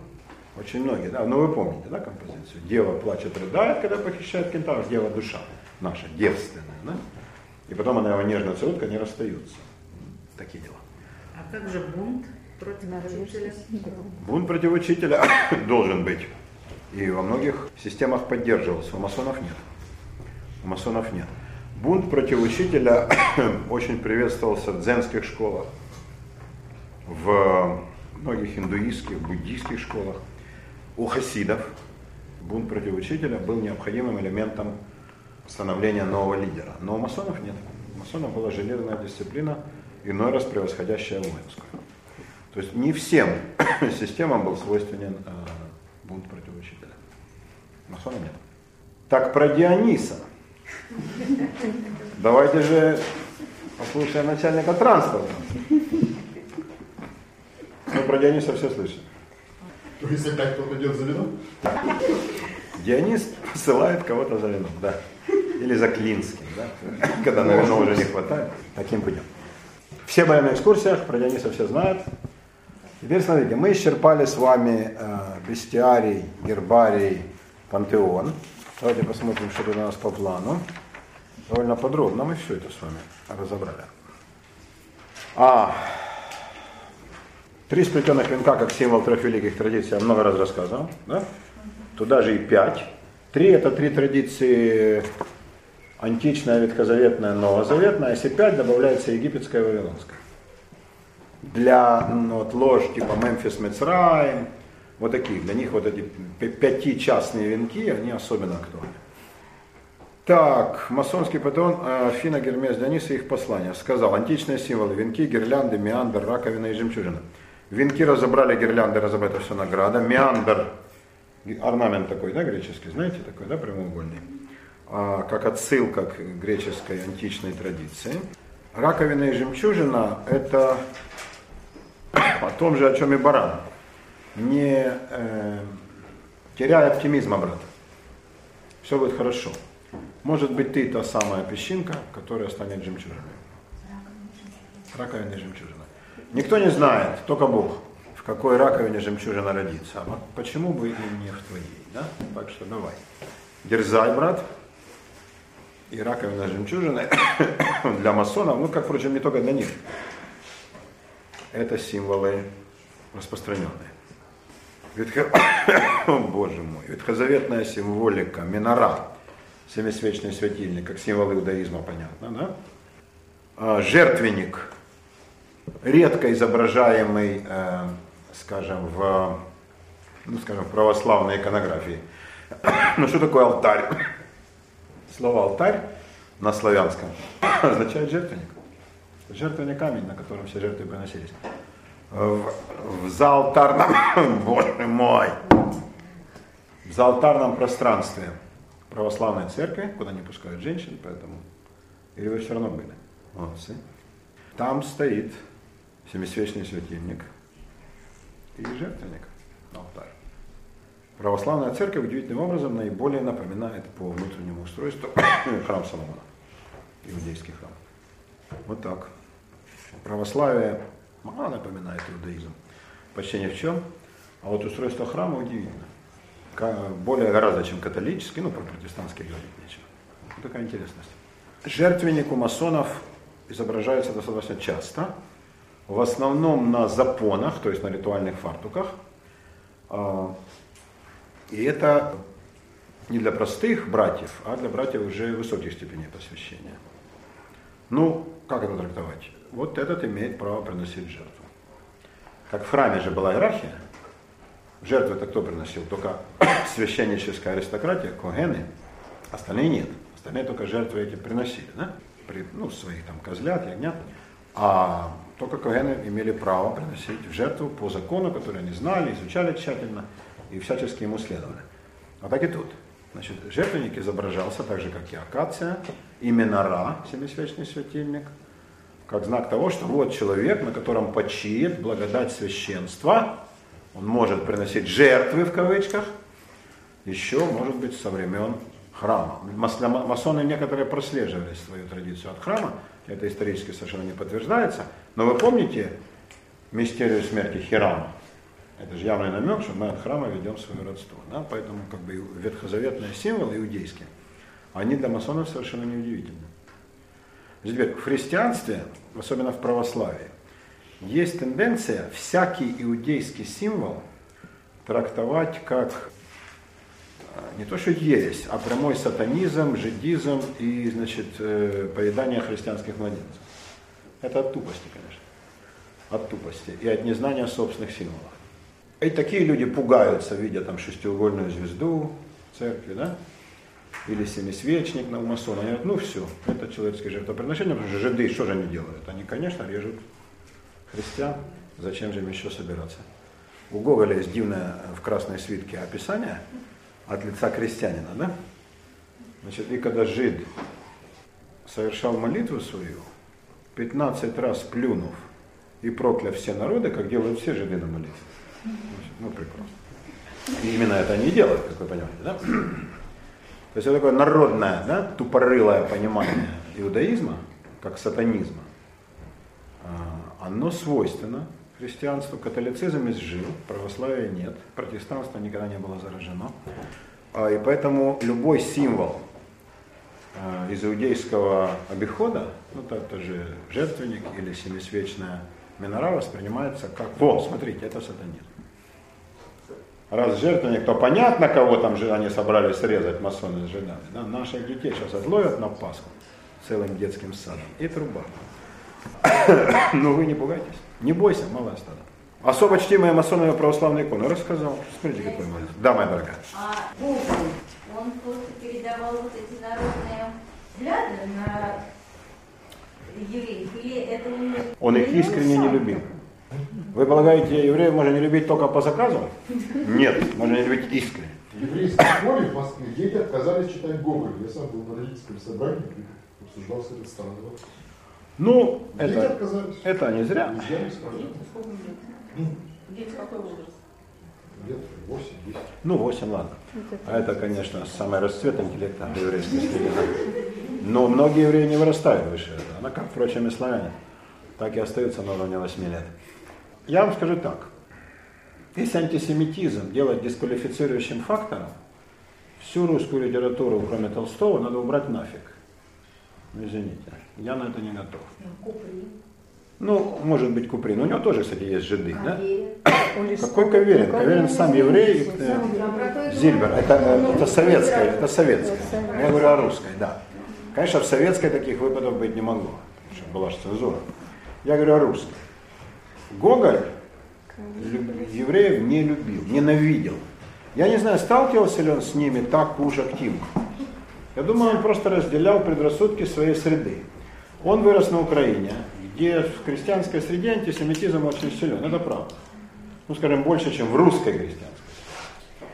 А это имеет свои объяснения, потому что там кого, каких евреев они видели, они видели ростовщиков, кабатчиков, шинкарей, абсолютных гадов, людей беспощадных, отвратительных, жадных, а, которые опутывали их кабалой, спаивали. Это действительно так. Э, это не выдумки. Поэтому, в отличие от Литвы, где литовский крестьянин или горожанин видел еврея-ремесленника, еврея-нотариуса, еврея-аптекаря, еврея-ученого, с которым с удовольствием и с уважением ездят даже э, из университета. Ну, может, не Ксензи, да? А светские ученые, то, конечно, там отношение было совершенно другим. Совершенно другим. да? А, как, э, или в Турции. Каких евреев они видели? То есть самых разных, антисемитизма не было. Украинский крестьянин и польский, к великому сожалению, то, что было Польша, даже все было Польша, Речь Посполита, он видел самых мерзких жидов, это я вам скажу, как еврей в 12 коленах.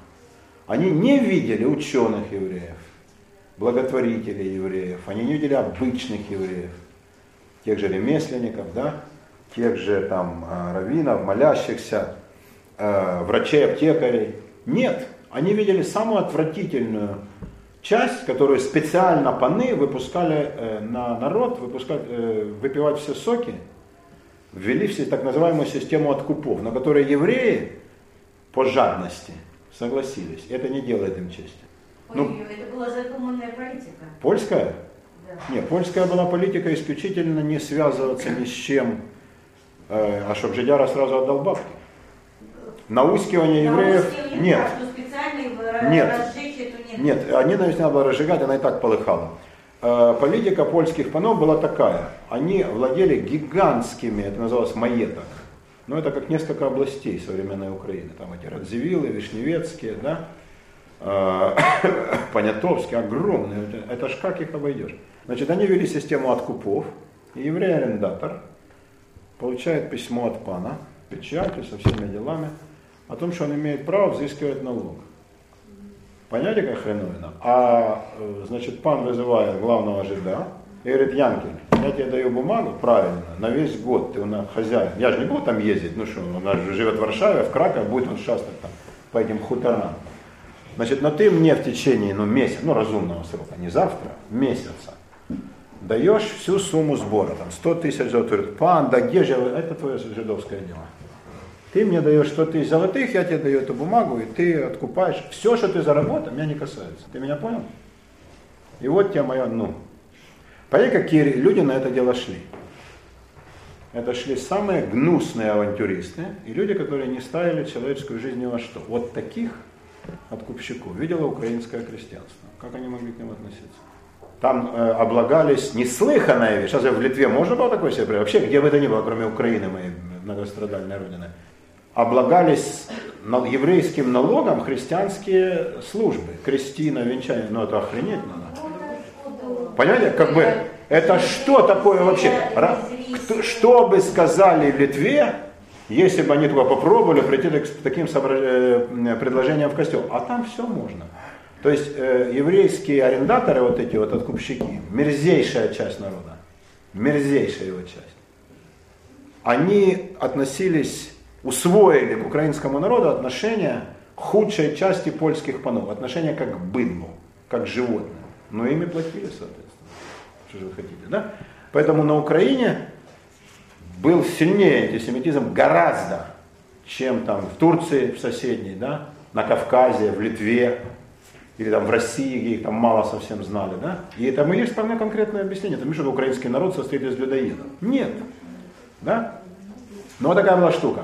Гоголь разделял все предрассудки своей среды, среди которой он вырос. Видел ли он реальных этих жидов? Или ему рассказывали, что не дай Бог жить там. Может он видел кого на ярмарке, да, и там еврей кого-то обхитрил, это же дело житейское. Не я не слышал в его биографии никаких свидетельств о том, что он прямо пострадал от кого-то из евреев. Да? Евреи там от- Он же был некрофил. За это евреи не конкурировали. То есть он доступ к телу имел всегда. Он был некрофил, да. Ну, вы почитайте описание. Пан, вообще любой мертвой женщины у него. Это ж вообще разве сравнить с живой. Панночка, да? Ви, какая необыкновенная красота. Да, ну сохранились бумаги, вы не переживайте. Все это доказано, доказано давно. Очень своеобразный был человек, Гоголь. Очень. Но, может быть, его нездоровье психическое, оно было явно, оно отчасти сказывалось и на отношении к евреям. И его экс- экстатическое православие. На самом деле, он же декларативно любил Русь, как он ее называл. Русь он назвал, кстати, Украину, что на Украине как в жизни не делали. Это все, что если считать, что в Германии немцы называют себя немцами. Хрен они себя так называют. Да? А, никто на Украине сроду себя Русью не считал. А он называл. Его любовь к православию, там, э, он как певец казачества, Да есть ли сила, которая пересилила бы русскую силу? Так мог сказать украинский казак. Что вы мне кажете? Что это за москальский бред? Не было худшего врага, чем москаль. Хуже был только татарин. И вот это вот абсолютный миф, который он создал в Тарасе Бульме, это же совершеннейшее, совершенно не таковы были казаки. И там, русская, какая русская сила, какая русская земля. Они совершенно не за то воевали. Да? Но может быть, это высказал один гоголевед, по-моему, очень умный человек. Гоголь очень интересный мужик. Его интересно исследовать. И вот тайной страстью, так же как некрофилия, была католическая Польша. И вообще католицизм. На самом деле католицизм с его монашеством, с его строгостью, с его целебатом, да, с его латинскими кантатами, с его великолепной латинской службой, да, терцином, с его пением, да, а не православие, о котором он так родил. И он лучшую часть жизни э, прожил во плоти э, католичества Италии, между прочим. Да? Что ж он не поехал в Афон или в Грецию? На Украине тоже достаточно православных святынь, ни хрена. Да, вот так. Поэтому вот он был парень непростой. Отношение к евреям, наверное, коренится в очень непростой, многослойной и нездоровой его личности. Что не, не делает его хуже, как писателя. Он абсолютный гений. Но евреев он не любил искренне. Образ Мардыхая э, в Тарасе Бульбе. В Тарасе Бульбе есть жиды как масса, которые всего боятся, и которых казаки топят в унитаз. Никогда в жизни не было. А евреи не допускались на сечь. Там не могло быть поселения. Не могло быть поселения. Потом, если бы казаки устроили такого рода погром, им бы отказали в кредите. А как идти на войну? Старшина бы никогда не позволял. Такого не было. Все исходили из расчета. Сечь это была военно-разбойничья организация. Они все считали. Какой следующий поход? На чьи бабки? Кто даст на это? Ляхи дадут, если на татар пойдем. Да? Турки на это, да, и так далее. А если на москалей, жиды дадут. И давали. Там есть Янкель, которого отовсюду, отовсюду гонят. Вы перечитайте, это интересная книжка. Вообще в мире есть много интересных книг. В том числе написанных на русском языке. Янкель, который его хотели утопить, а он сказал Тарасу, там, я спас вашего побратима Дороша, там, ты знал Дороша, ну и значит, его прикрыл, там, спрятал. А потом к этому Янкелю он пришел и говорит, спаси мне, я ж тебя спас, а спаси мне Остапа. И тот его везет э, на вазу с кирпичами, бред собачий, а, в Польшу, и уже почти выгорает дело. А кто там главный в Польше? Самый наизжидистый жид, Мордыхай с тремя усами, да? который говорит, если Бог и мы захотим, все будет. И уже почти выгорел, а кто испортил? Испортил сам Тарас. Стал говорить, что ваша вера поганая, так, так, так, ты вот. И, значит, из-за этого. А то бы выкрутили. Вот такой хитрожопый еврей. Кто он такой мог быть? Янкель это, я думаю, образ еврея вообще, который вот ты его в дверь, он в окно, ты говоришь, я тебя повешу, он говорит, лучше купите. Да? Да, купите у меня эту штуку, а я вам еще кое-что продам. Да? Так он себя представлял евреев э, э торговцев. Неуничтожимый дух наживы. Что говорит ему Янкель, этому Тарасу? Кто-то высыпает червонцы, говорит, за мою голову, говорит, Тарас говорит, знаю, назначено 5 тысяч, я тебе даю 7. А еще добавлю 3. И высыпают червонцы. И тот говорит, какие червонцы. Тот человек, у которого пан отнял их, наверное, и двух часов не прожил на свете. Какая фраза жидовская, да? Значит, а о чем размышляет Янкель? О золоте, ибо эта мысль, как червь, обвивает душу жида. Ну, прелесть. Вот он так себе представлял. А Мардыхай – символ невероятной еврейской хитроумности, которая в любой ситуации выкрутит. И у Мардыхая есть э, прототип, так утверждают. Я вам его называл, Мардыхай бен Элиезер Краковер, который помогал Филарету Дроздову, и был ассоциированным членом библейского общества, помогал переводить с иврита на русский. Потому что иврит знали англичане, но они не знали русского. Да, Феслер знал, но его выслали, а как? Он же хотел с оригиналом. И вот Павский, да, ну кто Филарет это учил? И вот тот факт, что для величайшего подвига православия, для перевода с э, книг на общедоступный язык, Филарет Дроздов, перед которым Гоголь благоговел, привлек жида, для него это было очень тяжело. Но он, с одной стороны, не мог возразить иерарху, особенно такому, как Филарет. А с другой, ну, не, он, он не мирился с этим. И он вот такой вот сделал хитрый ход. Вот такая штука. Вот, такой был Гоголь. Ну, а то, что дети не прочтут, таким же хуже. Если они считают Гоголя врагом, то чтобы бить врага, надо знать его оружие. Могут. Да, а если они хотят знать русскую литературу, надо знать ее всю, а не только, э, так сказать, а рассказы про ребяток и зверяток. А литература, как всякая литература, она разная. Она разная. И Достоевский разный, что теперь не читать Достоевского, он тоже недолюблял. Ну, таких патологических у него не было, как у Гоголя, совсем. Но он же и сам был поздоровее. У Толстого еще более выдержанная, поскольку он был практически здоров. Вот. э, Там Короленко, Чехов, Лесков. Лесков самый среди них э, разумный, да? Эти да. Ну, это если мы говорим о великих. Но в русской литературе столько имен. Да, ну, а уж Куприн там совсем комплементарный, да? Совсем комплементарный. А, но это совершенно неприемлемый критерий. Мало ли кто о каком народе. О каком народе Достоевский отзывался хорошо. Него какие? Это ж полный вперед. Да? А немцы? Да у него вообще все, кроме русских, хотя сам он поляк. И народцы, как говорил Владимир Ильич Ленин, все время пересаливают по линии национальных чувств. Такие дела. Интересно, что Гоголь не считал себя украинцем. Хотя э, все его вечера это же гимн Украине. И это тиха Укра- Знаете ли вы украинскую ночь? Нифига вы не знаете украинскую ночь. Да? Редкая птица со шнобелем долетит до середины водоема. Да? Это все гимн Украине, который тут никто не знал. Тем не менее, ему даже не приходило в голову, да, хотя он знал украинский язык. Например, написать что-нибудь по-украински. Вот он считал себя представителем русской литературы. Сейчас его на Украине же считают украинцем. И он реально Яновский, да? Он из украинской шляхты. Ну, какой же он? По духу он и по способу выражения мысли он типичный русский, перский.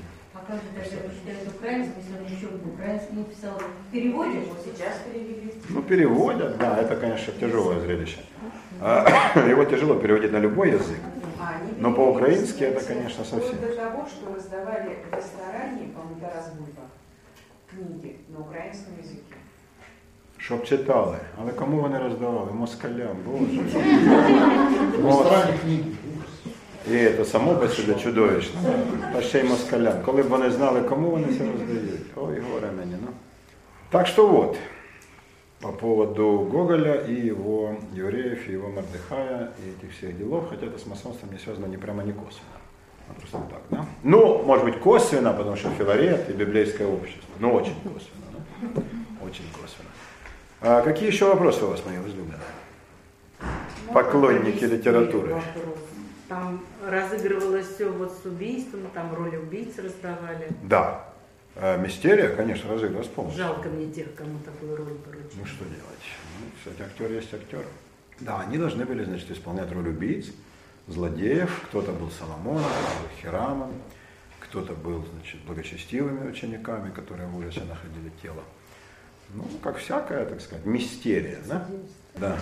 Просто, насколько я знаю, вот при посвящении в третий градус, э, градус мастера, собственно, и разыгрывается это. Это не, ну, не знаю, так сказать, может быть, где-то там один раз там, в год так далее. А в принципе, это обязательный ритуал при посвящении мастера. Э, Мастер э, подмастерье стоит, и ему читают эту легенду. То есть посвящаемые играют. Ну да, но он не видит, он, он как бы он слушает эту легенду, и сзади ему ударяют там Тору. Но единственное, что я знаю, почему-то вот первый раз слышу, что Троя, э, на самом деле это не мастера, а подмастерья. Подмастерье, да. И они хотели получить слово мастера, но... А я их назвал мастерами? А? Я. Ученики, ученики, да. Ну, подмастерье, да. По-масонски это надо как подмастерье, конечно, да. Подмастерье в этом смысле очень э, сложная такая ситуация, потому что ты уже не ученик, но еще не мастер, но хочется вот как на халяву получить. Ну и побыстрее, да, конечно, да. очень такой Побыстрее. Это то, что рассказывает Борис э, из первоисточников, это, э, безусловно, было. Но я слышал другие версии, когда действительно разыгрывалось. Ну вот вроде, там сказать, мистерий, например, Рождества. Когда кто-то играл там Валтасара, кто-то Мельхиора, кто-то Каспара, да? Вот кто-то Иосифа Обручник, какая-то женщина, значит, Марию, да? И кто-то даже играл вала и осла. Вот, да, вот, значит, в монастырях разыгрывались такие мистерии, ничего страшного, да, там и пастухи, и поклонения. Вот, единственное, значит, ну, конечно, на роль Иисуса бралась кукла, потому что никто бы не сыграл, да. Э, И, ну, вот такие вот штуки. Я слышал, что разыгрывалось вот прямо так, ну, так сказать, в духе такого, ну, такой прямой театрализации, да, прямой театрализации, именно так, как вот в духе средневековых мистерий. Ну, говорят, музей мистерий был в Литве, в Каунасе. Так же, как в Друскиненкае или где. В Шауля есть музей чертей, а у них был музей мистерий в Каунасе. Да, но сейчас его, конечно, нет. Но они хотят его возродить. Мои литовские друзья говорили, что они хотят вот все мистерии, которые на территории Литвы, ну, Великого княжества Литовского, оно же было, ого, разыгрывались, они все хотят возродить. Вот они интересовались и масонскими, и рыцарскими, и разных рыцарских орденов. Ну, а если возродиться, будет великолепно, да, тогда будет ближе к нам. А Они вот преисполнены. Каунас вы были, он же очень сохранился, и он очень средневековый по облику, да, и там, ну, есть там новые районы, но их мало. И там, конечно, в центре можно великолепно все сделать, А, прямо вот на, на площ- на площади, да, вечером, все эти мистерии разыграть. Вообще это очень интересно. Мистериальная часть жизни советскому, постсоветскому человеку, она же почти неизвестна, да? О мистериях там посвятительных, да, о мистериях, э, ну скажем, рыцарских, о мистериях монашеских очень мало мы знаем. Да? А это очень интересно. Если мистерию пояснять, но вот единственная мистерия, которая у нас э, как бы идет и даже транслируется по телевидению каждый год с одним и тем же комментарием, это э, действо на Пасху. На Пасху. Да, ну там приходят сейчас эти национальные лидеры, чего быть не должно вообще строго по чину, но у нас же особое государство. Вот. э, Благодатный огонь тоже транслирует. Благодатный огонь э, не будем. э, Это все химический кружок для седьмого класса. А вот пасхальное богослужение – это великолепная театрализованная мистерия. Э, Блестяще по-византийски, по-гречески срежиссированная. Да? Если ее вот смотреть. Ну, я даже не знаю, даже если не входить в это, да, вот смотреть равнодушными глазами. Я не христианин, я китаец, я наблюдаю. Все равно очень интересно, красиво и здорово. С точки зрения того, как это выстроено по-режиссерски. А если это переживать каждый год, ну, что в идеале требуется от верующего, да, то это просто великолепно. Но это вот единственное. А А? Ног еще есть что-нибудь в церкви тоже каждый год. Нет, разве есть и на, на Рождество, омовение ног, я не знаю, это может быть в меньшинстве церквей, но, наверное, Ну разве да, это же только архиерей, там, при участии священников, кто-то за Иуди слова читает Евангелие, кто-то за апостола Петра, ну вот это? А, бы- была э, точно совершенно мистерия Тайной Вечери. Ну вот, это. Ну да, но как бы она не вся, да, тут же только всегда... Да, части, да, она была полностью, да, полностью была. А, и сейчас она совсем как бы ушла. Вообще, если вот как бы э, возрождение церкви будет не пустые слова, а ну как-то какой-то процесс, да, и не только в смысле возвращения имущества, то вернутся и мистерии, я думаю, да, вот я же даже ожидал бы этого, скорее, скажем, от, мона- от монастырей, да, вот чтобы монахи разыгрывали, а может быть какую-то бы показали и нам, да, с комментарием, где-нибудь там, Псковский монастырь, да, летом, да, как-то так. Вот я был бы такого рад, да, поскольку, ну, это же гораздо интересней, да, чем, э, ну, явная фигня, которая иной раз нас подчут. Мистериальная сторона, я вообще большой любитель церковного искусства, любых, вообще религиозного искусства. И мистериальная сторона э, религии мне ужасно нравится. Потому что это театр, это, это синтез всех искусств. Там тебе и опера, там тебе и лицедейство, э, там и э, декорации, и костюмы, и освещение, и резное дерево, да, вок- вокруг, э, и еще и запах, что в настоящем театре нет, да. А в некоторых случаях еще и вкус может добавляться, если там вино и хлеб, да. То есть это такая вещь. Поэтому я за возрождение мистерий. Ну, конечно, они уже не возродятся для нас том смысле, как были для средневековых людей. Мы, же, мы, их, не, мы их не переживем заново, это, я думаю, исключено. А вот, ну просто их увидеть, да? увидеть, э, узнать о них, да? А, это здорово, потому что это духовно очень обогащает.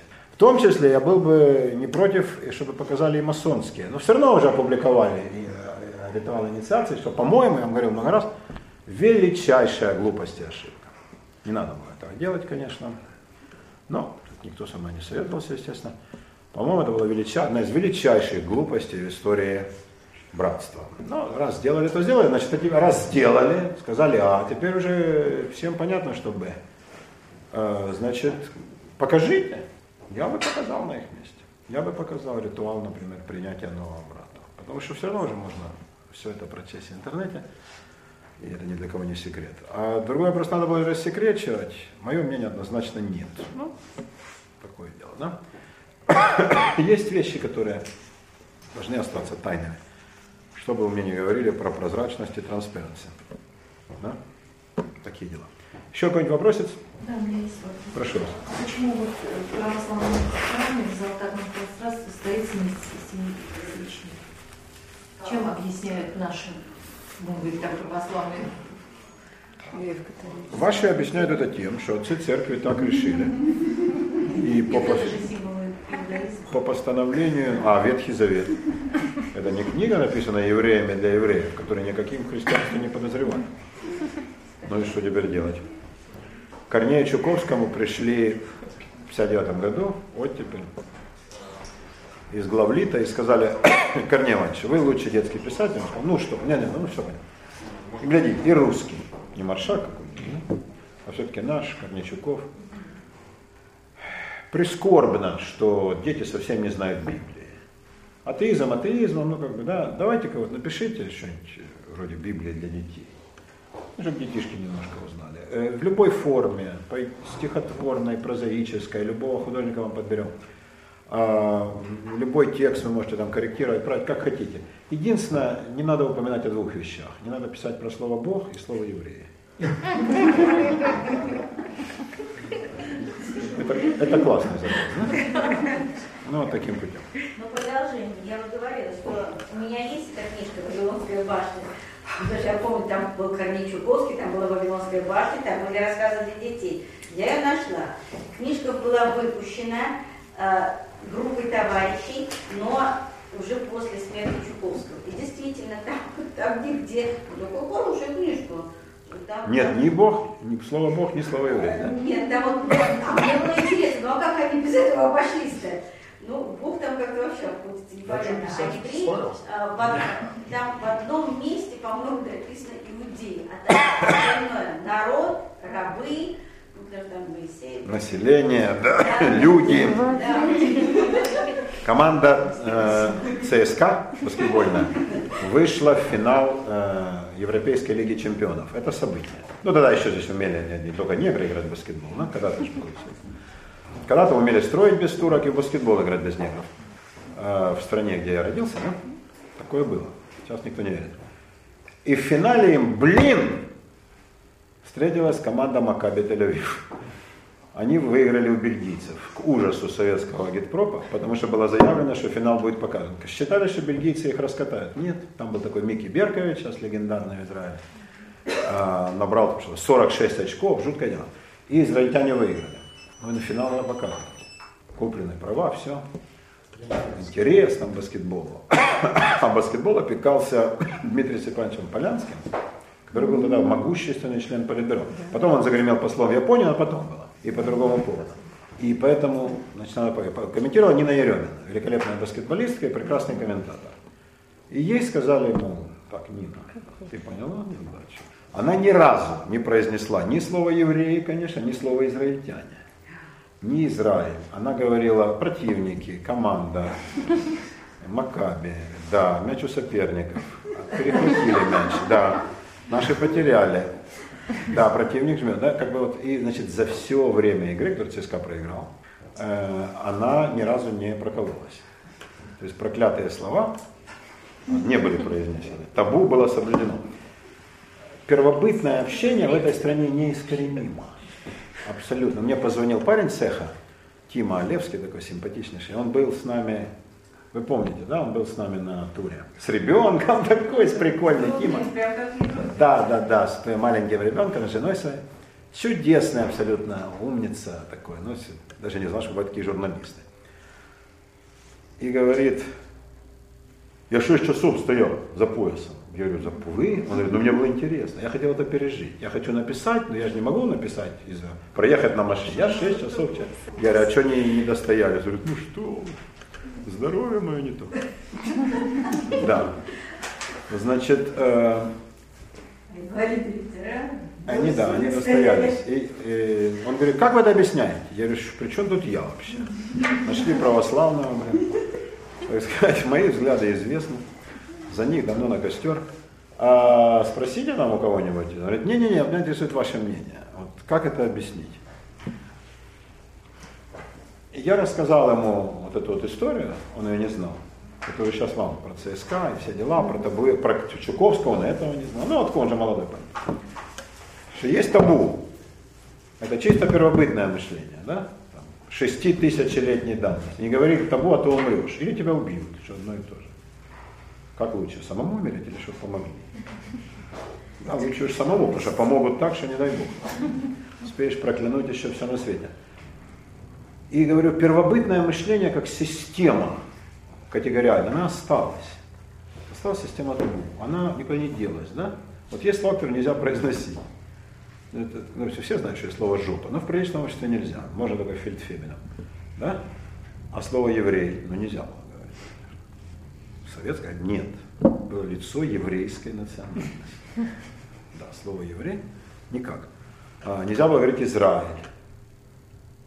Ну и ряд других таких вещей. Да? Нельзя было там упоминать про всяких бухариных, там, да, вырывали из энциклопедии. Это что такое? Да? Это попытка сделать бывшее не бывшим. Это чисто первобытное мышление. Любой уже на уровне античности находящим, понимаешь, что невозможно, потому что это только Бог, но он как раз этого и не хочет. Он хочет, чтобы мы все помнили. И я говорю, это рецидив первобытного мышления. Вера в то, что... Ну, ну это что же самое, да? Это только это не э, табу, а это тотем.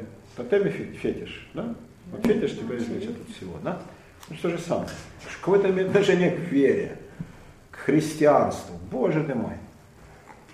Но религиозная, э, как бы дорелигиозная, докатегориальная, первобытная система взглядов, она никуда не делась. И как мы видим, она еще совсем недавно культивировалась властями. Есть слова табу, которые нельзя произносить, это то же самое. Поэтому вот из одного, так сказать, сектора да, события, это стояние, о котором сейчас все говорят, мы же были в Израиле, мы пропустили эти дела. Да, а тут, оказывается, какие, какие страсти нам кипели, да? А, вот. А мы, как лохи, значит, там шастали. У истоков. И да, у истоков. А какие истоки? Истоки неплохие. И вот э, ну, мне очень важно было, да, чтобы он меня как бы услышал, да, и, ну, раз вы спрашиваете, я и вам эту сказать, свою нехитрую точку зрения объясняю. Мне кажется, то же самое. Это первобытная система мышления. Пока она такова, конечно, трудно надеяться на какие-то серьезные позитивные изменения. Это очень плохо. Э, вообще теоретически, конечно, православие должно с этим бороться, церковь, да? Нужно просвещать, но этого совершенно не происходит, наоборот, да? И это прискорбно, это прискорбно. Но это к слову. А так табу, какие еще завтра будут табу? Да? Э, завтра запретят говорить слово грузин, как уже почти запретили, да? Как уже было, да? Потом армянин, потом, я не знаю, еще какие-нибудь. И это потрясающе, да, и все это, это хавается, это, значит, принимается, и люди вот все это едят. Ну, пока так, так что что-то говорить. Ну, а по поводу масонского инвалидма, мы с вами вторую тему отломали, гербарий бестиарий, про Диониса нам не удалось. Была устроена обструкция, давай, мол, зайца, кабана давай, да, давай про кастрацию. Вот нам интересно, давай, да, а вот про, про Диониса с его трехликостью нет. Ну и ладно. Зато поговорили про Гоголя, который был ближе, конечно, к кастратам всем Дионису, несомненно. Несомненно, но писатель был превосходный. Писатель был превосходный. Чем, чем бы это все завершить?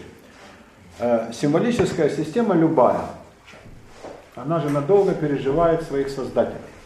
Она очень долго она переживает своих создателей. И поэтому посмотрите, какая жизнь суждена символом, да? Ну вот, например, свастика, я много раз вам говорил, да? У нас же те, кто ее замышляли, предполагали, что где-то там хрен где, от Индии, ее родины, это, значит, символ будет жить такой страшной жизнью. Никогда. Никогда. Серп и молот, как вы знаете, да? Это тоже древний каббалистический символ, ставший отчасти и масонским. И означает он... Ну, я вам сказал. Расскажи, ты не А, сейчас нет. А, надо заинтриговать. Надо заинтриговать. Да. А теперь, ну, как бы, скорее он символ, конечно, насмешек, да, чем э, это не свастика, она не, не ужасает. Нет, его помнят, конечно, что вы, ну кто его забудет. Вот, все эти звезды, 5, 6, 8 конечные и прочее, да, это все как бы вот символы живые. Вот масонская символика жива или нет, к чему я веду? Жива. Да? Да, пока будет жив на свете хоть один пиит. Пока есть люди, да не обязательно масоны, интересующиеся масонским символизмом, будет живая символика. И люди будут спрашивать, что означает циркуль, игольник, молоток, да, акация и все прочее. Э, несомненно. И так вот, и это прекрасно. Это означает, что символическая система надолго-надолго пережила своих создателей. И мы не знаем еще, какая жизнь ей суждена. Что дальше еще будет, да? Циркуль с были на гербе ГДР. Уже ГДР нет.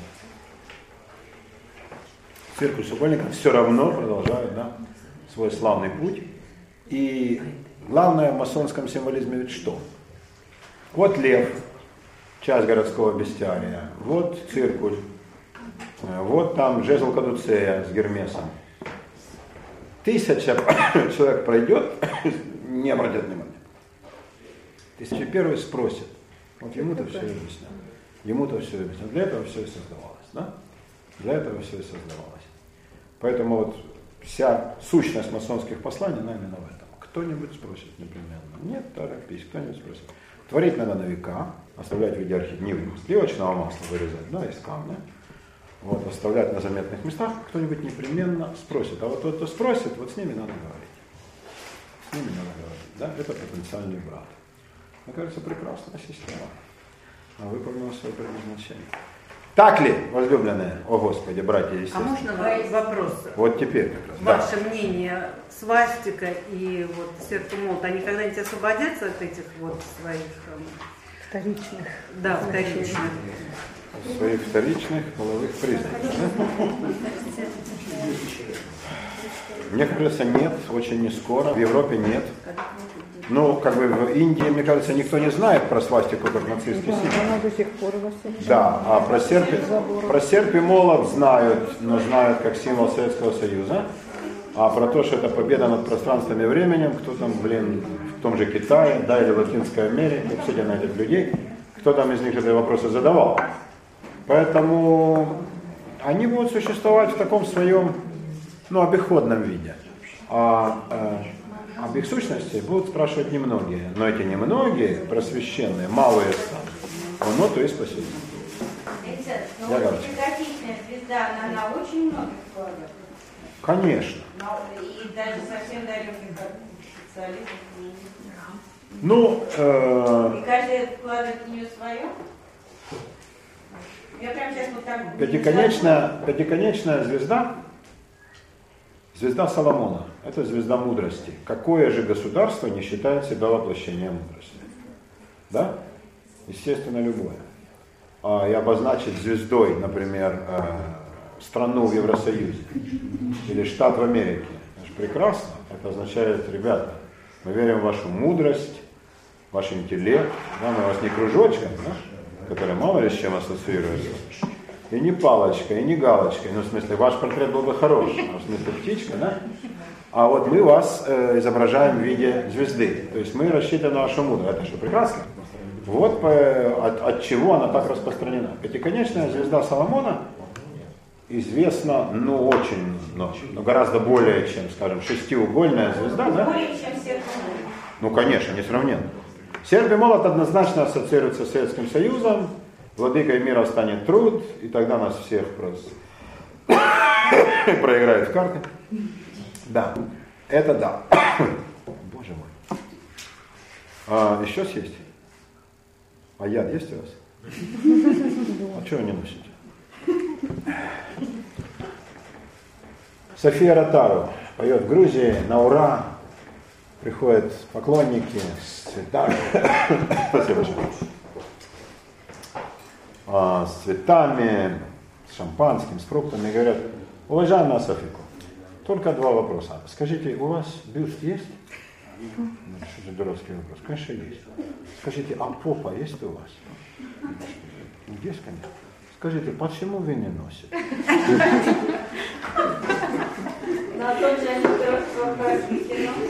а да, да, обратный, да. Дорогая, пой, ходи туда-сюда. Да, это противоположный. Ну вот, Тогда еще один анекдот, если можно, про еврея, которого послали листовки распространить Есть такой, да, анекдотик про евреев. Это Рейхсмаркет принес. Значит? Да. Да, еврея в 42 году в партизанском отряде посылают распространять листовки, он, естественно, нет. Его посмертно орден Красной Звезды, что похоронка. Он возвращается в 44-м и говорит, слушайте, я на такие задания больше не буду. Немцы ни за что не хотели покупать.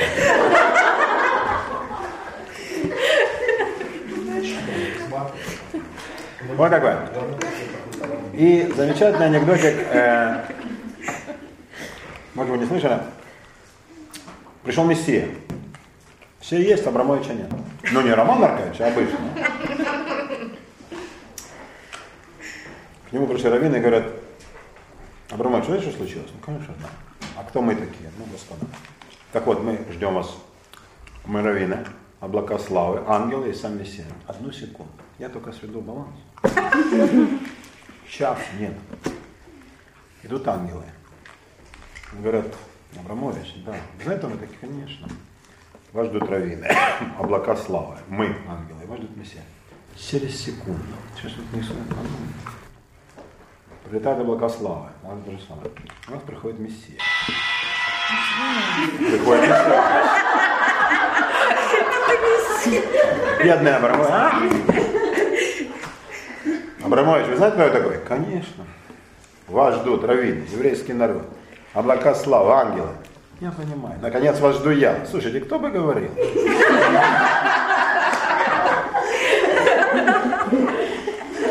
Такие дела, мои дорогие.